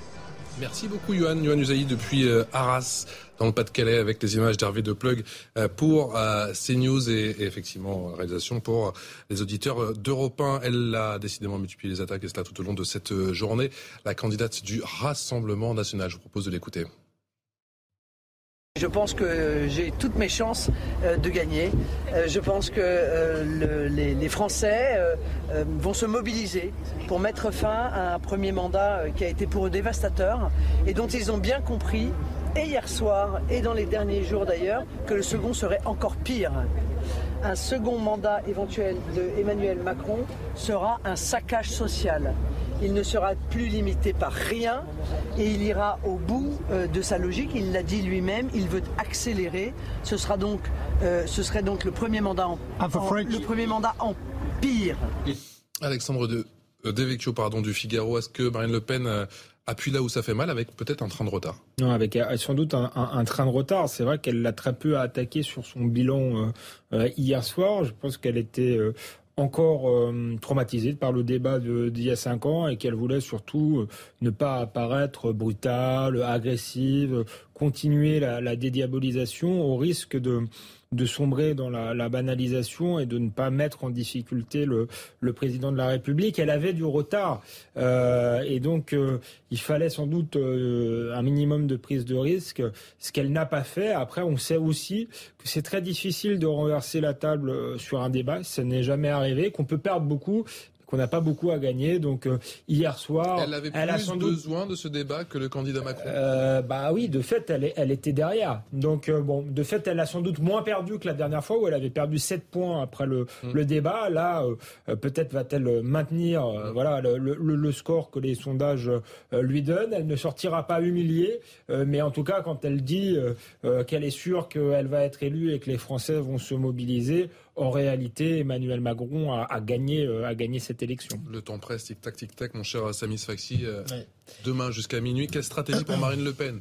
Va taper bah, fort, sans doute ce, soir à Arras. Ce qui est intéressant, c'est que je pense que le score affiché dimanche soir va dépendre et va influer et va sans doute, eh bien, euh, quelque part, euh, euh, activer ou pas l'avenir politique de Marine Le Pen. Si c'est une claque pour elle dimanche, s'il se peut, eh bien, que ce soit sa, ses, dernières apparitions politiques, si elle arrive à rééquilibrer un écart qui avait eu, qui avait été quand même assez important en 2017. Si on arrive à 55-45, peut-être que là, elle rentrera dans une certaine dynamique. Mais ce qui est intéressant aussi, c'est que si vous enlevez tout le, programme de préférence nationale, la, ligne identitaire très dure de, Marine Le Pen, euh, bon, de, droite extrême ou d'extrême droite, son programme, il rejoint presque celui de Jean-Luc Mélenchon. C'est ça qui est intéressant. C'est que sur la question de la, retraite à, 60 ans, sur le, champ lexical qu'elle utilise, saccage social, c'est ce qu'a dit Jean-Luc Mélenchon pendant, pendant des mois. Et donc, c'est, je trouve politiquement un moment intéressant où justement elle a essayé de sortir de, de l'histoire du Rassemblement national, des, fondamentaux du, Front national, mais elle n'a pas réussi à le faire. Gilles Bantré, président d'Alexis. Ben, on a vu qu'en fait, c'était un débat sans risque hier aucun des deux candidats n'a pris de risque. Euh, Emmanuel Macron, il a rejoué un peu la stratégie de 2017, euh, euh, très précis, très technique, très offensif. Et Marine Le Pen, elle a joué la contre-stratégie de 2017. parfois en retrait, en tout cas sans jamais attaquer, en étant, en étant voilà sur sur une logique, disons, donnant une impression de, de réconciliation, de vouloir être là pour pour plutôt effacer les divergences. Et, c'est en fait le sentiment qu'on tire de cette campagne. Une campagne qui, d'un bout à l'autre, aurait été en fait sans risque. Mm. Euh, aucun candidat n'allant vraiment euh, euh, chercher ni des solutions, ni même des propositions, ou même des, intuitions très nouvelles. Et, la question qui va se poser, c'est qu'est-ce qui va en être du coup de, ce mm. quinquennat? Parce que quand on a, dans le fond, pas eu de campagne électorale, qu'on a eu, dans le fond, pas vraiment de débat, parce que certes, il y a vraiment eu de la discussion technique, mais c'était pas ça qu'on attendait. On attendait des vraies confrontations sur les enjeux du pays, sur euh, quelles sont les vraies priorités. On l'a pas eu. Et eh ben comment comment mm. ensuite gouverner pendant cinq ans Ça va être le grand point d'interrogation. Vincent Hervouette, euh, éditorialiste, euh, notamment chez Europe 1. Une campagne sans saveur, vous le diriez, comme Gilles Montré et un débat, en tout cas un débat hier soir, effectivement, sans, sans comment dire, oui, sans saveur, c'est le moins qu'on puisse mm. dire, sans stress aucun. Il a fallu attendre 2h20 pour qu'on discute, pour qu'on évoque la question euh, euh, de l'islamisme, euh, avec une déclaration d'ailleurs assez extravagante du président expliquant que... La guerre civile? Reprochant à, Marine Le Pen de provoquer une guerre civile. C'était vraiment une déclaration face à l'islamisme d'une soumission assez, assez fascinant. C'est passé comme une lettre à la poste.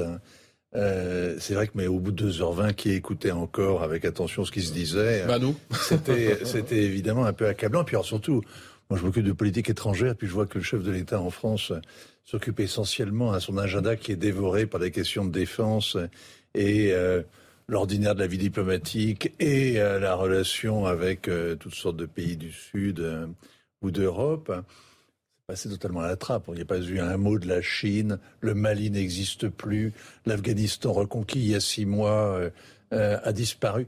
Pas de bilan, pas de bilan de la politique étrangère du président. on avait l'impression d'un concours, mm. d'un examen pour devenir Premier ministre. Elle a, évoqué dans Le Pen quand elle parlait effectivement de de ce bloc que pourrait constituer la Chine et la Russie. Si, oui, oui, ça a été évoqué parce qu'il fallait quand même parler à un moment de l'Ukraine. Mais on a parlé de l'Ukraine pour parler de quoi? Pour parler de, essentiellement du prêt qui a été fait par une banque euh, au Rassemblement national, une banque russe, et pour incriminer le parti de l'étranger, la main de Moscou. C'est une vieille histoire. Hein. Ça, ça, ça, ça, a une résonance dans l'esprit français tout ça, parce que c'est un, c'est de, depuis l'immigration et, et depuis la Révolution, le parti de l'étranger, il a toujours une figure et qu'il faut dénoncer. Mais bon, c'était une sorte d'examen de passage pour un chef de gouvernement. Pas un débat entre futurs présidents. Moi, comme ça je l'ai vu. Oui. on va continuer en parler dans un instant, une courte pause et on se retrouve juste après sur CNews et sur Europe 1. A tout de suite. À 18h passées de 16 minutes, vous écoutez Punchline, tout de suite le rappel des titres de l'actualité.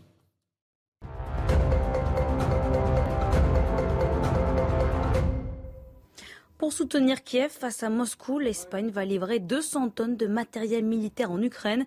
Un convoi, un envoi qui représente le double de l'aide militaire envoyée jusqu'ici par Madrid. C'est le Premier ministre espagnol Pedro Sanchez qui l'a annoncé tout à l'heure depuis la capitale ukrainienne où il s'est rendu ce jeudi. Kiev qui réclame d'urgence un couloir d'évacuation de l'usine Azovstal à Mariupol, dernier abri des militaires et des civils dans la ville assiégée. D'après Moscou, tout Mariupol, excepté ce site, est désormais sous le contrôle russe, une affirmation démentie par le maire de la ville. En France, au procès des attentats du 13 novembre, l'expertise psychiatrique et psychologique des accusés se poursuit. Toute la semaine est consacrée à cet examen. Aujourd'hui, c'est le profil de Salah Abdeslam qui est en train d'être passé au crible.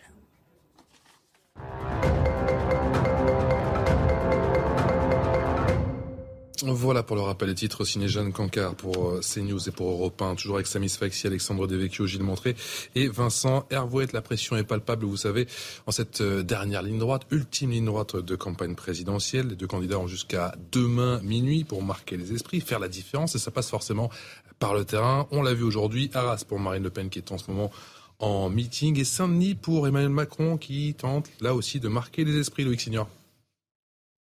Il n'y avait pas vraiment de thématique précise à ce déplacement en Seine-Saint-Denis, mais Emmanuel Macron euh, poursuit ses déplacements sur les terres de gauche, les terres de Jean-Luc Mélenchon. Il est arrivé le leader insoumis en tête au premier tour, loin, très loin devant Emmanuel Macron, avec 60% des suffrages. Le président candidat s'est affiché aux côtés même d'un ancien soutien de Benoît Hamon, l'un de ses plus proches collaborateurs à l'époque, Mathieu Hanotin, devenu maire de la ville de Saint-Denis. Il faut additionner les forces vives malgré les différences qui peuvent exister entre les projets, nous a dit le président candidat au sortir d'un débat qu'il n'a pas voulu euh, commenter un débat face à Marine Le Pen. Je ne suis pas, dit-il, le commentateur de mes mimiques ou de ma supposée arrogance circulée. Il n'y a rien à voir. Le chef de l'État a fini par enfiler les gants de boxe sur euh, cette terre qui accueillera les Jeux Olympiques en 2024 comme un symbole. Nous dit-il, il va falloir aller combattre le programme de Marine Le Pen jusqu'à la dernière seconde, présider jusqu'au dernier quart d'heure, être candidat jusqu'au dernier moment, jusqu'à dimanche soir, avant la réinvention promise, même si sur ce terrain-là, Emmanuel Macron ne donne toujours pas d'indice.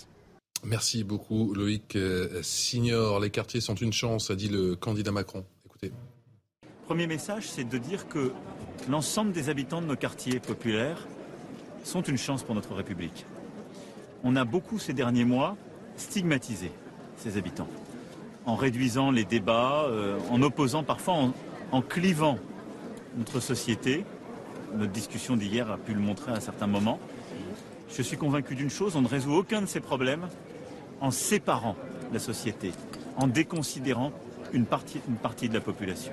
Samis Faxi du service politique de CNews, Emmanuel Macron, euh, le but est très clair, il faut absolument muscler sa jambe gauche De toute façon, pour devenir président de la République, il faut rassembler.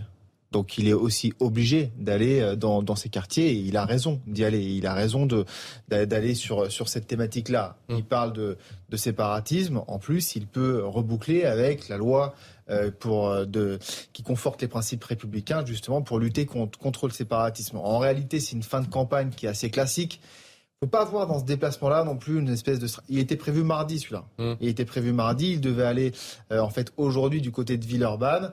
Et en fait, ça a été décalé parce que mardi il y a eu un appel avec Zelensky, tout ça. Mais c'est une fin de campagne assez classique. Il avait fait Sarcelles en 2017. Là, il fait Saint-Denis. Bon, bah voilà, il n'y a pas de, il y a pas de surprise. On n'est pas, on n'est pas Et surpris. On voit le candidat Emmanuel Macron enfiler les, les gants de boxe face à ces euh, jeunes, hein, je le dis pour les auditeurs d'Europe de, 1, Vincent Hervouette, est-ce que la, la, ficelle est pas un peu grosse C'est pas tant ce président, il a toutes les panoplies, il s'est aussi boxé hein, après avoir rossé hier la candidate de l'opposition. Bon, il faut sans doute rassembler pour être président, mais il faut aussi réparer pour le rester. Et si vous voulez, cette vision absolument mais, mais merveilleuse, la, la, la chance pour la France. C'est quoi non? Le slogan c'est plus l'immigration une chance pour la France, c'est les quartiers une chance pour la République. On a on a un peu évolué. On pourrait peut-être faire l'état réel des quartiers selon euh, ceux où il faut pas avoir des gants de boxe. Hein. Il faut, euh, pour euh, tenir la nuit euh, dans ces quartiers, il faut savoir résister à la fois au cocktail Molotov, aux tirs de mortier et aux insultes quotidiennes. Non, franchement, c'est un monde irénique. Alors, je sais bien que c'est la campagne électorale et que on distribue les, les, les, cadeaux et les promesses, qu'il ne faut pas être avare. Mais bon, il y a quand même une façon de, de, de, mettre en scène le président dans la vie réelle qui pourrait nous épargner le, le, le match de foot euh, organisé, ou la, plutôt la, la partie de boxe. Je dis, il est, il est pas mauvais. Hein. Il, a une, il a une bonne droite. il a une bonne garde, une bonne, droite. Gauche, une bonne gauche. Une bonne gauche. Une bonne gauche, ouais. effectivement, et je vous précise que Marine Le Pen sera l'invité exceptionnel de CNews et d'Europe 1. Euh, demain matin, 2h50 de débat. Et cette question, le match retour, a-t-il tenu oui ou non toutes ses promesses? Pas si sûr. Emmanuel Macron vainqueur sur le fond, entend-on souvent. Marine Le Pen sur la forme. Et des punchlines, comme d'habitude. Ça donne ça. Vous n'avez répondu à aucune de mes remarques, mais c'est normal parce que je pense que vous n'avez pas de réponse. Emmanuel Macron, je suis absolument pas climato-sceptique euh, euh, en, aucun cas, euh, mais vous, vous êtes un peu climato-hypocrite. Les bras m'en tombent. Vous étiez bien ministre de l'économie à J'étais pas ministre des Finances. L'économie, il n'y a pas les banques. Vous avez reçu M. Poutine en grande pompe à Versailles. vous avez reçu un chef d'État de gouvernement, pas comme un banquier. Je sais pas, c'est McKinsey qui a proposé ah, ça. Ça y est, je l'attendais celle-là. Mais euh, je n'ai jamais vu les dirigeants français défendre les intérêts des Français, défendre les intérêts de la France. Quand je vous vois dire l'Europe, l'Europe, l'Europe, je pense au mot du général de Gaulle. Euh, oh, Madame Le Pen, euh, venant d'où vous venez, vous ne devriez pas parler du général de Gaulle. Euh, je ne pensais pas que vous tomberiez dans une forme de complotisme. Euh, je, je, ne souhaite pas en sortir. Venant si de je vous, souhaitais venant en de sortir, vous, je trouve combien de policiers et de gendarmes iront courir après un voile une kippa, un signe religieux Autant que ceux qui ont couru après les masques, vous savez. C'est pas Gérard Majac ce soir, Madame Le Pen. Car il voulait en mettre partout sur toutes les côtes, sauf en face du Touquet. Euh, parce qu'il faut quand même pas non plus euh, euh, Madame Le Pen pousser. Mais euh, je tiens à vous dire et à dire à ceux qui nous écoutent que Madame le oui, c'est la réalité. Non mais d'accord. Non mais... mais... arrêtez de tout confondre, c'est pas possible. Monsieur, On est beaucoup plus discipliné qu'il y a cinq ans, Madame Le Pen. Oui, c'est vrai. Voilà, hier soir, on a même entendu parler de Gérard Majax. Hein, J'ai même cru qu'on allait faire allusion à, à, Garcimore. Euh, Gilles Montré, il y a une punchline qui, euh, selon vous, fera date? Bah, c'est bon, c'est l'exercice hein, euh, qui est convenu. Il faut qu'une phrase ressorte du débat présidentiel. On sait les grandes phrases des mmh. débats précédents. On sait que Emmanuel Macron était, euh, était déçu que de, en 2017 que finalement, euh, si, si on retient une phrase de 2017, c'est plutôt le "ils sont partout" de Marine Le Pen que, que voilà, que, que, que une, une, une, phrase, une punchline de, euh, de, de, de, Macron. Là, moi, je prends mon pari que je prends le pari qu'aucune de ces phrases qu'on vient de voir dans le montage ne passera à la postérité. Elles, elles ont pas, parce qu'il suffit pas simplement d'avoir un bon mot. Euh, une phrase qui ressort, c'est parce que elle traduit. On arrive à ramasser dans une vous, phrase. Vous, l'ancien diplomate de Moscou, sur la Russie, vous pensez pas? Non, je pense même pas sur. La Russie, votre banquier? Non, c'est votre banquier parce que parce que justement, précisément, là, euh, Emmanuel Macron a peut-être eu tort d'attaquer là-dessus. Ah, parce Je ne vous dis pas que c'est efficace ou pas efficace. Hein. Non, je vous dis, est-ce que ça restera. Même, ouais. même cette phrase, parce qu'elle s'est finalement retournée contre lui, parce qu'elle mm. a réussi à, à, à, renverser en disant Mais écoutez, euh, personne m'a prêté. Et puis elle a eu cette phrase, au contraire, très forte à la fin, en disant Vous savez, être pauvre, c'est, c'est pas déshonorant. Mm. En disant finalement, personne ne me prêtait. On est un, peu, on est un parti pauvre. Que le Rassemblement national euh, est un là-dessus, ça c'est pas, ça c'est pas vraiment débouclé. Donc Alexandre, je pense pas qu'il y en a qui Alexandre Devecchio du Figaro. Il y a 5 ans, on n'avait pas vraiment retenu de phrase. Ils sont partout, mais on avait surtout retenu la mimique un peu grotesque de Marine Le Pen. Et je crois que là, ce sera pareil. Ce sera une image, ce sera l'attitude désinvolte, ce président euh, couché euh, sur euh, son, enfin, couché face à son adversaire, euh, voilà, la narguant un petit peu. Euh, je pense que ça a été vraiment le, le, il a maîtrisé le débat, il a su amener son adversaire sur son terrain, mais il est apparu euh, condescendant, le président de la République, à l'égard de Marine Et Le ça, Pen. Ça mais ce peut qui est plus vraiment, grave, Alexandre Devecchio, lui coûter ça? En tout cas, ça peut motiver euh, des électeurs qui se sentiront méprisés, parce que le problème, c'est que Marine Le Pen représente des gens quand même, euh, des millions de Français qui ont euh, voté pour elle, et quand il, il, la traite comme ça, bah, ça veut dire qu'il est désinvolte aussi à l'égard de ces Français-là. Et, et, je trouve d'ailleurs qu'il commence assez mal son prochain mandat, parce qu'on va pas se mentir, il a gagné. Euh, et, et, on est un pays extrêmement fracturé. Il okay. a eu euh, les gilets jaunes. Euh, et là, ça fait penser à ceux qui ne sont rien. Et ça, c'est un carburant pour la révolte. Et je trouve que c'est dommage, puisqu'un président de la République, il aura dû profiter justement de ce débat pour adresser des signes mmh. à cet électorat-là. avec qui ça passe pas. Montrer qu'il avait, qu'il était à l'écoute au moins de leurs préoccupations, leur donner des réponses, et il l'a pas fait du tout. Donc il a accentué la fracture entre les deux France. Vincent êtes éditorialiste. Est-ce que Emmanuel Macron a, d'après vous, gagné le débat sur le fond et Marine Le Pen sur la forme? Et si oui, est-ce que euh, le fond compte plus que la forme en 2022 ah, moi, je pense que dans ces débats, le fond, la, forme compte plus que le fond. Le dispositif est essentiel. Donc on en revient aux postures, on en revient en Pendant 48 heures, on regardait, euh, hum. euh, on détaillait, même jusqu'à l'absurde, chaque, chaque, chaque aspect de ce débat qui avait été négocié. Et je crois que d'ailleurs, il y a une sorte d'épuisement de, de, de, cette forme, c'est-à-dire que ça peut, on connaît les deux personnages, on connaît leur caractère, on connaît leurs défauts, on connaît leur euh, l'amateurisme d'un côté, une, une, forme de dilettantisme et de l'autre une forme d'arrogance sans doute.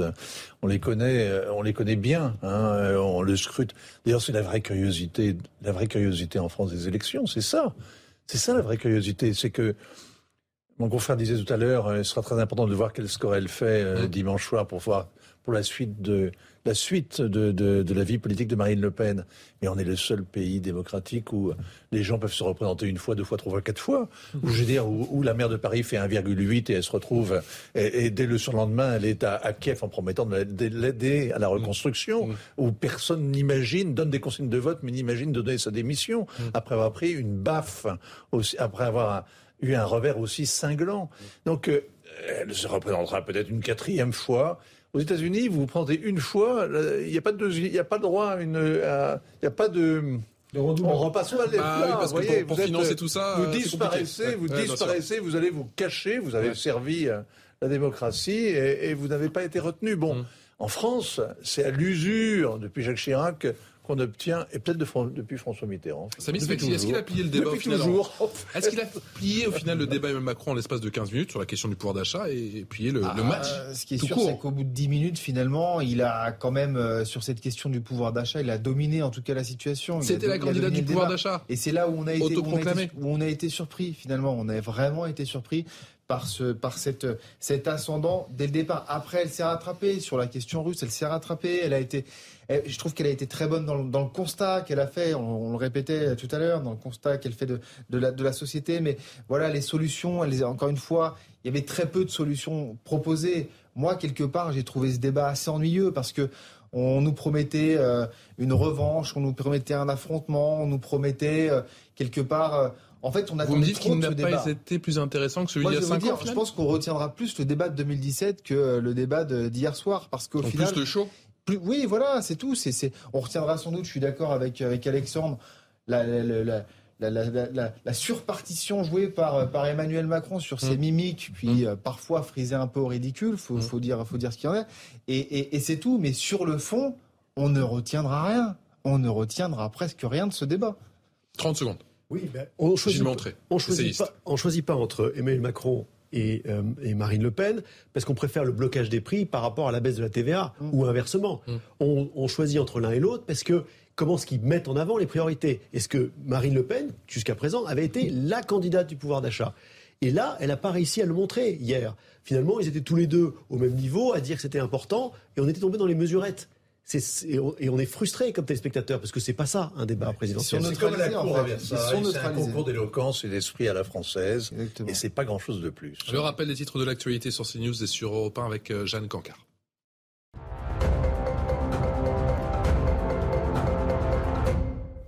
Joe Biden affirme que Vladimir Poutine ne réussira jamais à occuper l'Ukraine, alors que le président russe a assuré aujourd'hui que Mariupol était désormais aux mains de ses troupes, une affirmation que Joe Biden juge contestable. Il n'y a pas encore de preuve que Mariupol soit complètement perdu, a-t-il déclaré tout à l'heure.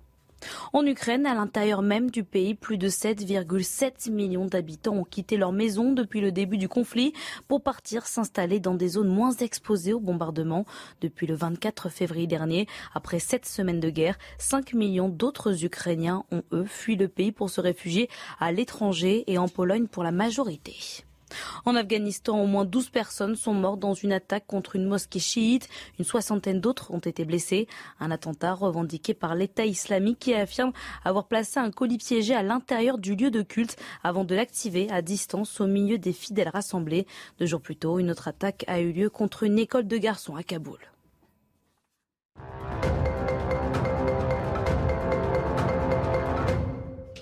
Voilà pour le rappel signé Jeanne Cancard. Vous restez avec nous sur CNews et sur Europe On parle dans un instant du port du voile et de l'interdiction que souhaite euh, appliquer Marine Le Pen. Ce serait la guerre civile, a dit Emmanuel Macron. Le débat dans un instant. À tout de suite. Merci encore de votre fidélité de retour sur le plateau de Punchline sur CNews et sur Europe 1 avec Samis Faxi, journaliste euh, au service politique de CNews, Alexandre Devecchio qui est rédacteur en chef adjoint au Figaro, Gilles Montré qui est essayiste, ancien diplomate à Moscou, président d'Electis et auteur de Démocratie, rendons le vote aux citoyens. Ça tombe bien. C'est aux éditions Odile Jacob et Vincent Hervouette qui est éditorialiste chez Europe 1. Ce serait, vous en avez parlé mon cher Vincent Hervouette tout à l'heure, la guerre civile, la petite phrase d'Emmanuel Macron, qui clairement n'est pas passée euh, inaperçue hier soir lors du débat. Le candidat a tapé fort, très fort, sur la proposition de Marine Le Pen concernant l'interdiction du voile dans l'espace public. Clémence Barbier. Lors d'un échange sur le voile, le ton est monté entre les deux candidats. Marine Le Pen veut l'abolir dans l'espace public. Il faut euh, libérer l'ensemble de ces femmes, il faut faire reculer les islamistes et pour cela, je le crois, il faut euh, interdire euh, le voile dans l'espace public. Son concurrent l'accuse de souffler sur les braises. Vous allez créer la guerre civile si vous faites ça. Je vous le dis en toute sincérité. Je suis en train de vous dire que la France, patrie des Lumières, de l'universel, serait le premier pays au monde à interdire les signes religieux dans l'espace public. Pour illustrer son propos, Emmanuel Macron évoque la mère de l'un des militaires tués par le terroriste Mohamed Merah, qui elle-même porte le voile. Latifa Ben Laden, par exemple, qui a perdu son fils, tombé sous un acte terroriste que nous voyons tous avec émotion avec son, son foulard. Vous voulez lui arracher son foulard après que... Mais c'est ça ce que vous proposez. Marine Le Pen se défend. Je pense que le voile est euh, un, uniforme imposé par les islamistes. Je pense que euh, les, une grande partie des jeunes femmes qui le mettent ne peuvent pas faire autrement en réalité, même si elles n'osent pas le dire. Le président sortant a de nouveau défendu la loi de 1905 en faveur de la laïcité. Alexandre Devecchio du Figaro sur le voile, le professeur Macron a-t-il fait la leçon à l'élève Marine Le Pen? Moi, je ne pense pas que c'est une mauvaise séquence pour elle. Paradoxalement, on, on avait deux visions. Là, c'est ce qui est un peu manqué dans ce débat. Euh, on avait un débat quand dit que très la France serait le premier pays au monde à, à l'instaurer Non, elle, elle, aurait pu mieux se défendre. Il y a eu d'autres pays qui, la Turquie par exemple, l'a fait. Et effectivement, quand Erdogan est arrivé, euh, quand les islamistes ont commencé à reprendre le pouvoir, la première chose qu'ils font, c'est de, de, de, voiler les, balles, les, les femmes. Donc c'est factuellement vrai. Ce qu'a dit de juste euh, Marine Le Pen, c'est qu'on confond un peu le tout pour la partie, en réalité, ce débat sur le voile euh, cache je dirais, le, c'est le voile qui cache euh, la forêt. C'est un débat beaucoup plus large sur euh, l'intégration en France, sur euh, l'islamisation rampante de la, la, France, sur les libertés des femmes qui reculent dans certains quartiers. Donc je pense que c'est pour ça qu'elle a mis ce, ce débat au cœur de son. C'est pas un argument imparable justement. C'est dur, à, c'est dur à défendre derrière ça, non? Bah, Il dit, il est, il est, il est, il a un, en tant qu'en rhétoricien, il est bon parce qu'il parle d'arracher le voile. Personne ne parle d'arracher le voile de force euh, aux femmes. Il s'agit simplement de légiférer là-dessus. Du reste, Marine Le Pen a dit qu'elle voulait surtout mettre cette question euh, sur la table. Mais c'est intéressant parce qu'encore une fois, on confond le, la partie pour le tout et ça a été un des problèmes de ce débat. À un moment donné, on a parlé d'insécurité, on en a parlé trop tard. Hein. Je maintiens que ça a été une de ces erreurs de Marine Le Pen de, de parler de tous ces sujets-là euh, à la fin. Mais sur l'insécurité, c'était Hum, symptomatique.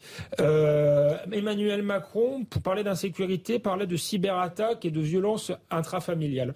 Euh, on rétrécit le champ, on parle d'une question extrêmement technique, euh, en oubliant que c'est un problème de société beaucoup plus large. J'ai pas de. Effectivement, les violences intrafamiliales, c'est un sujet grave, mais c'est quelque chose de spécifique, de même que les cyberattaques. Et euh, ce dont souffrent les Français, c'est la violence euh, au quotidien. De même que le problème avec le voile, c'est des quartiers qui sont totalement islamisés, c'est des femmes euh, qui n'ont plus le choix, c'est le modèle de société qu'on veut défendre avec des femmes libres, mmh. ou est-ce qu'on accepte que la, la, la liberté de tous régresse dans certaines parties du territoire? Voilà. Après, Marine Le Pen aura peut-être dû y mettre un peu de souffle et encore une fois commencer par là. Gilles Montre, essayiste, est-ce que qui s'en sort le mieux dans cette séquence? Moi, j'ai envie de dire ni l'un ni l'autre, parce que euh, c'est symptomatique de la pauvreté de ce débat et du débat de la, de la présidentielle. D'abord, c'est le seul moment de tout le débat d'hier soir où on a eu un débat de fond, parce que sur tous les autres sujets, c'était que des débats de mesures techniques. Hein. Est-ce que sur le pouvoir d'achat, il faut des blocages des prix ou de la TVA euh, Bon, là, là, on avait deux visions. Deux visions qui se sont du coup presque un peu caricaturées dans le débat, parce que Marine Le Pen avait un peu flotté avant. Elle a même fait un lapsus, vous avez, vous avez noté pendant le débat. Elle a commencé par dire je suis contre l'interdiction du voile, puis elle a dit non, non, enfin, je suis pour l'interdiction du voile. Vraiment. Et on avait deux positions. Et on on n'a pas du tout entendu, on aurait aimé entendre, parce que d'un côté Marine Le Pen, évidemment, quand on dit c'est le seul pays au monde qui va interdire le voile, on voit bien que c'est une position extrémiste. Et de l'autre côté, Emmanuel Macron, qui n'a pas été capable de réarticuler son discours de 2018, qui était de dire, euh, voilà, qu'il y a un problème avec l'égalité homme-femme, avec le statut de la femme derrière le voile. Non, non, il s'est réfugié parce qu'on sait qu'il veut aussi tendre la main à l'électorat musulman. Vous savez que Castaner était à la mosquée de Paris euh, euh, hier pour justement montrer, montrer qu'il y avait du, du, du, vote euh, Macron chez les musulmans. Donc là, il y avait quelque chose, on n'est pas à l'aise. Surtout que cette question, on vient de dire, c'est la seule question sur laquelle il y a débat. Il y a eu un candidat au premier tour qui a focalisé toute sa campagne sur cette question de, de, de des musulmans, de l'islamisme. C'était Zemmour. Il a fait 7%. Donc euh, qu'on ait comme seul débat hier soir, comme seul moment où on se réveille, on voit bien, Macron se réveille à ce moment-là, et même elle aussi, elle se réveille. Aussi, oui, oui, mais on a l'impression qu'il parlait vraiment avec mm. enfin un peu d'énergie. Bah, pas de chance, c'est sur le seul débat qui n'était pas le, le plus important. de bah, D'abord, 7%, ça suffit, euh, euh, ça justifie qu'on en parle et qu'on en parle davantage. Moi, je veux que je suis assez sidéré par cet assaut de démagogie, parce que l'idée d'arracher euh, le voile à une vieille dame, euh, mère d'un héros et mère en deuil, euh, évidemment, c'est une image qui fait horreur d'une violence absolument insupportable, scandaleuse. Et vous ne pouvez pas réduire le problème de, cette, ce défi ostentatoire que représente le voile dans les quartiers à, à cette caricature. C'est vraiment nier le problème et le nier d'une manière qui est, qui est tellement choquante, qui est tellement manipulatrice, alors que le président, c'est vrai que c'est le seul débat peut-être euh, vrai du, du, de ce duel, et c'est aussi le seul moment où, où le président Macron euh, évoque sa sincérité, et semble convaincu vraiment de ce qu'il dit, qu'il mène là un combat frontal et qu'il le mène en vérité.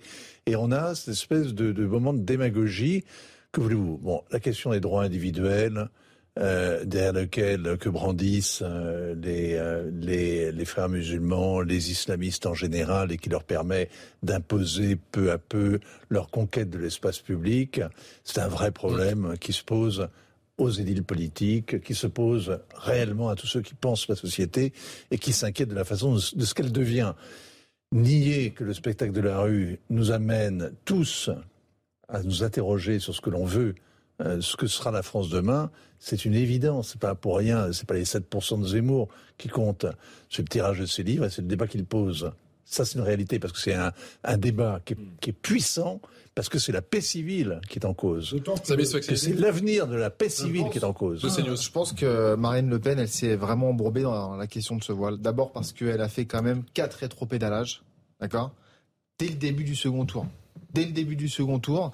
Elle a, une fois que Éric Zemmour était plus dans le débat justement politique, c'est elle qui a récupéré cette thématique-là. Hum. Et donc, elle a dit d'un côté. Elle souhaite mettre une amende, hein, notamment. Hein. Elle a dit au début, il faut l'interdire, ensuite non, ensuite oui, ensuite non. Hum. Et en réalité, je pense, et vous allez sans doute pas être d'accord avec moi sur ce plateau, mais euh, qu'elle s'est disqualifiée toute seule avec cette histoire de voile. Parce que quand vous avez en face un président de la République et vous avez 15 millions de téléspectateurs et le chef d'État qui, vous dit, voilà, on sera le premier pays au monde à interdire justement ce signe religieux dans l'espace public. Mmh. Oui, mais alors est-ce qu'on veut encore une fois s'associer En plus, c'est faux. Voilà. mais, mais je pense moi qu'elle n'avait pas besoin elle d'aller là-dessus en fait. Je pense qu'elle est allée sur quelque chose qu'elle ne maîtrisait pas, qu'il l'a dépassé. C'est pour ça qu'elle a, elle a, elle a, elle a rétropédalé plusieurs fois. Elle a eu la pression aussi de sa base électorale. Elle a eu la pression de son entourage. Elle a eu la pression de ses lieutenants. Et justement, elle aurait dû, à mon avis, rester dans ce qu'elle disait, eh bien, dans une forme d'intermédiaire en disant il faut qu'il y ait un débat autour de ça, mais qu'elle ne soit pas si radicale là-dessus. La pression jusque dans les toutes dernières secondes. Marine Le Pen qui va s'exprimer dans un instant depuis Arras pour son dernier meeting de campagne. 18h passées de 45 minutes sur CNews et sur Europe 1, l'heure du rappel des titres avec Jeanne Cancard.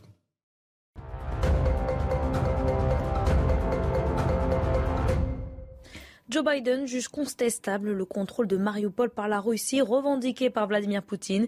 Il n'y a pas encore de preuve que la ville soit complètement perdue, a-t-il déclaré. Le chef du Kremlin a pourtant affirmé aujourd'hui que les forces russes avaient, je cite, libéré avec succès le port stratégique ukrainien. La chute définitive de Mariupol, devenue ville martyre et champ de ruines, marquerait une victoire importante pour Moscou. En France, en vue des législatives, Fabien Roussel appelle les responsables de gauche à se retrouver dès lundi prochain. L'ancien candidat PCF à la présidentielle a invité les insoumis, les socialistes et les écologistes à se réunir dans un lieu neutre pour discuter des élections du mois de juin. L'objectif, selon Fabien Roussel, additionner les forces de gauche au lieu, je cite, de les effacer. L'acteur Jacques Perrin est mort à l'âge de 80 ans aujourd'hui en début d'après-midi à Paris. C'est ce que vient d'annoncer son entourage. Comédien depuis les années 50, il était récemment, à l'affiche de Goliath aux côtés de Gilles Lelouch.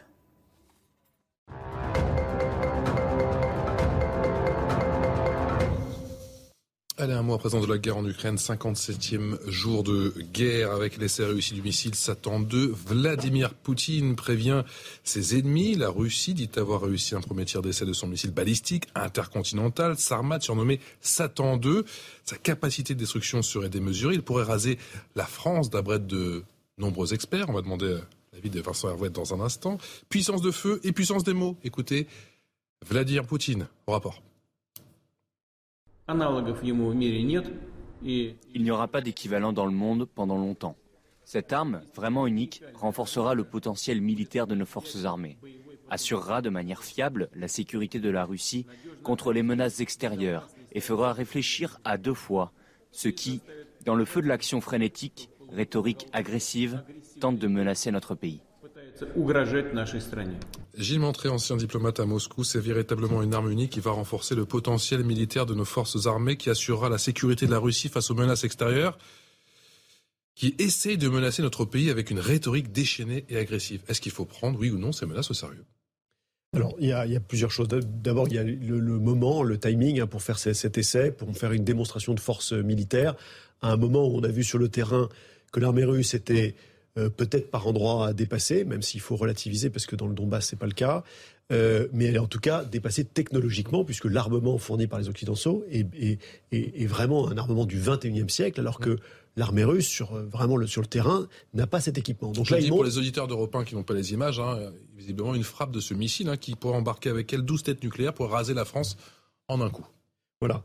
Alors, par ailleurs, il y a la conjonction de, de, ces mots de Vladimir Poutine sur, euh, qui parle hein, de, l'agressivité supposée de, l'Occident. Mmh. Euh, vous avez vu qu'aujourd'hui, le ministre des Affaires étrangères turc, euh, alors qu'il était plutôt sur une position de neutralité, a fait une déclaration très étonnante en disant, en accusant les Occidentaux de vouloir aller sur une guerre jusqu'au bout d'avoir eux-mêmes tué la piste diplomatique et d'être maintenant en train de surarmer l'Ukraine pour aller faire une guerre jusqu'au bout. Alors, il faut évidemment être euh, très prudent. C'est pas du tout, c'est pas du tout euh, l'analyse qu'on peut faire sur le terrain, mais on voit bien qu'il y a une nouvelle euh, rhétorique qui se, qui se, qui se crée hein, côté russe et qui est relayée par les Turcs qui étaient, qui étaient neutres jusqu'à présent, qui est de dire finalement, effectivement, l'Occident est redevenu agressif, nous pousse dans, nos retranchements et ne veut pas la paix. Euh, par rapport à ça, c'est un, un, signal qu'il faut, une, balle qu'il faut prendre au bon. Euh, c'est vrai que depuis 15 jours, on n'entend plus parler de diplomatie du côté des Occidentaux. On va, il y a eu de la, de la, de, l'escalade nécessaire hein, le côté de, du soutien militaire. D'ailleurs, les Ukrainiens s'en sont félicités, qui permettent de soutenir l'armée ukrainienne. Mais on avance que sur deux jambes. Soit on veut que ce conflit s'enlise pendant des années, est-ce qu'on est prêt à en supporter le coût euh, financier, militaire et puis dans nos opinions publiques? Ou est-ce qu'on est capable de proposer à côté de ça aussi une issue à la crise? Et, là, le, Kremlin a dit hier, les, les Ukrainiens sont revenus sur des ouvertures qu'ils avaient faites très compliqué de savoir la réalité de tout ça. Il y a beaucoup de propagande. Mhm. Mais le seul message que je veux retenir, c'est. Ne vous inquiétez pas, quoi. Il faut aussi, nous occidentaux, qui sommes capables de proposer la paix en même temps que nous soutenons la guerre. Vincent Hervouet, éditorialiste, j'ai l'impression qu'on avait beaucoup parlé des, propos de Vladimir Poutine allez, il y a un petit peu plus de deux mois maintenant, hein, le jour de l'invasion, avec ses propos sur la dissuasion, euh, notamment nucléaire. Et là, est-ce que c'est un bis repetita ou pas? Est-ce que c'est ce que vous entendez ou pas du tout? Non, Gilles Matré a complètement raison. Euh, le, le, il y a d'abord une démonstration de force, c'est vrai, parce que, si vous voulez, l'humiliation invraisemblable que représente la perte du navire amiral qui a été frappé par deux missiles ukrainiens, qui sont d'ailleurs des missiles russes qui ont été améliorés par les Américains, euh, et qui ont mis un coup au but euh, Moskva, et qui privent toute la flotte russe de défense et donc la rendent inutilisable. Mmh. Euh, parce qu'il n'est pas possible de remplacer le navire puisque les Turcs tiennent les détroits et ne laisseraient pas passer un navire, un, un croiseur de même, de même capacité. C'est une, c'est une, si vous voulez, c'est une gifle telle qu'il fallait relever le défi. Et en plus, c'est vrai que en matière balistique, les, Russes ont fait des progrès considérables parce qu'ils ne supportaient pas l'idée que l'Occident, que l'OTAN mettent à ses frontières, à leurs frontières, des, euh, une sorte de bouclier que sont euh, les, les, batteries de patriotes et qui donc euh, transformaient l'équilibre des forces, ruinaient l'équilibre des forces. Hein. Donc ils ont, comme il y avait un bouclier, ils ont développé un glaive et ce missile Satan qui, qui, ferait, qui porterait l'apocalypse, c'est la démonstration qu'ils ont encore cette technologie-là.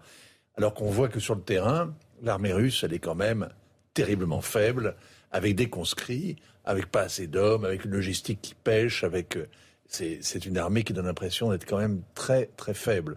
Ça c'est la première chose. La deuxième chose, vous avez raison aussi, donc je, vous suis totalement sur les déclarations belliqueuses. Non seulement Biden explique que jamais la Russie ne parviendra à occuper l'Ukraine, et ça, bon, c'est les déclarations de la présidence américaine au loin. Mais vous avez eu une déclaration extravagante aujourd'hui, qui est celle du président du Conseil européen. Nous avons donc M. Charles Michel, qui s'était fait connaître en occupant le fauteuil. Ça faisait longtemps. Vous n'avez pas parlé de Charles Michel. Charles Michel était donc dans le bureau du président Zelensky aujourd'hui. Qu'est-ce qu'il lui a dit? L'Union européenne fera tout ce qu'il faut, tout son possible, pour que l'Ukraine gagne la guerre. Donc il ne s'agit plus d'obtenir une paix, il ne s'agit plus de négocier, il ne s'agit plus de trouver un une halte au feu, de, de, neutraliser, de trouver un, un modus vivendi. Il s'agit de vaincre la Russie. Il s'agit de que l'Ukraine gagne la guerre.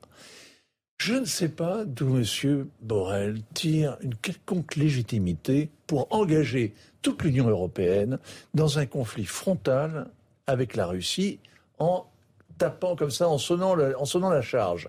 Il le fait parce que le président Macron est occupé ailleurs, parce que le président, le, chancelier Scholz euh, est, en apprentissage en quelque sorte, que euh, le Johnson euh, est, lui-même en train de rendre des comptes sur ses, soirées, voilà, ses, soirées, ses cocktails de fin d'après-midi, et, que le président Biden, bon non mais bon, c'est hmm. c'est très curieux quand même. On est dans une espèce de spirale, dans un moment de, de, où les gens perdent, semble-t-il, moi-même je dois perdre un peu le sens du concret et, de la mesure, mais, mais vraiment, je ne suis pas en responsabilité alors que... Euh, qu'est-ce que fait le président du Conseil européen et par qui a-t-il été missionné pour aller promettre à l'Ukraine qu'elle va gagner la guerre?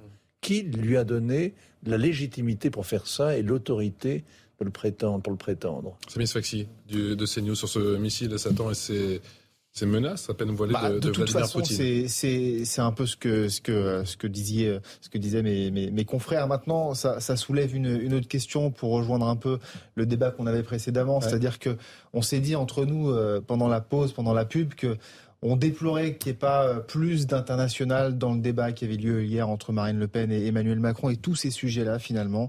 Dimanche, on élit, on va élire euh, une nouvelle présidente ou un nouveau président, et finalement, eh bien, on se rend compte que l'international, la diplomatie, c'est du domaine réservé du président de la République.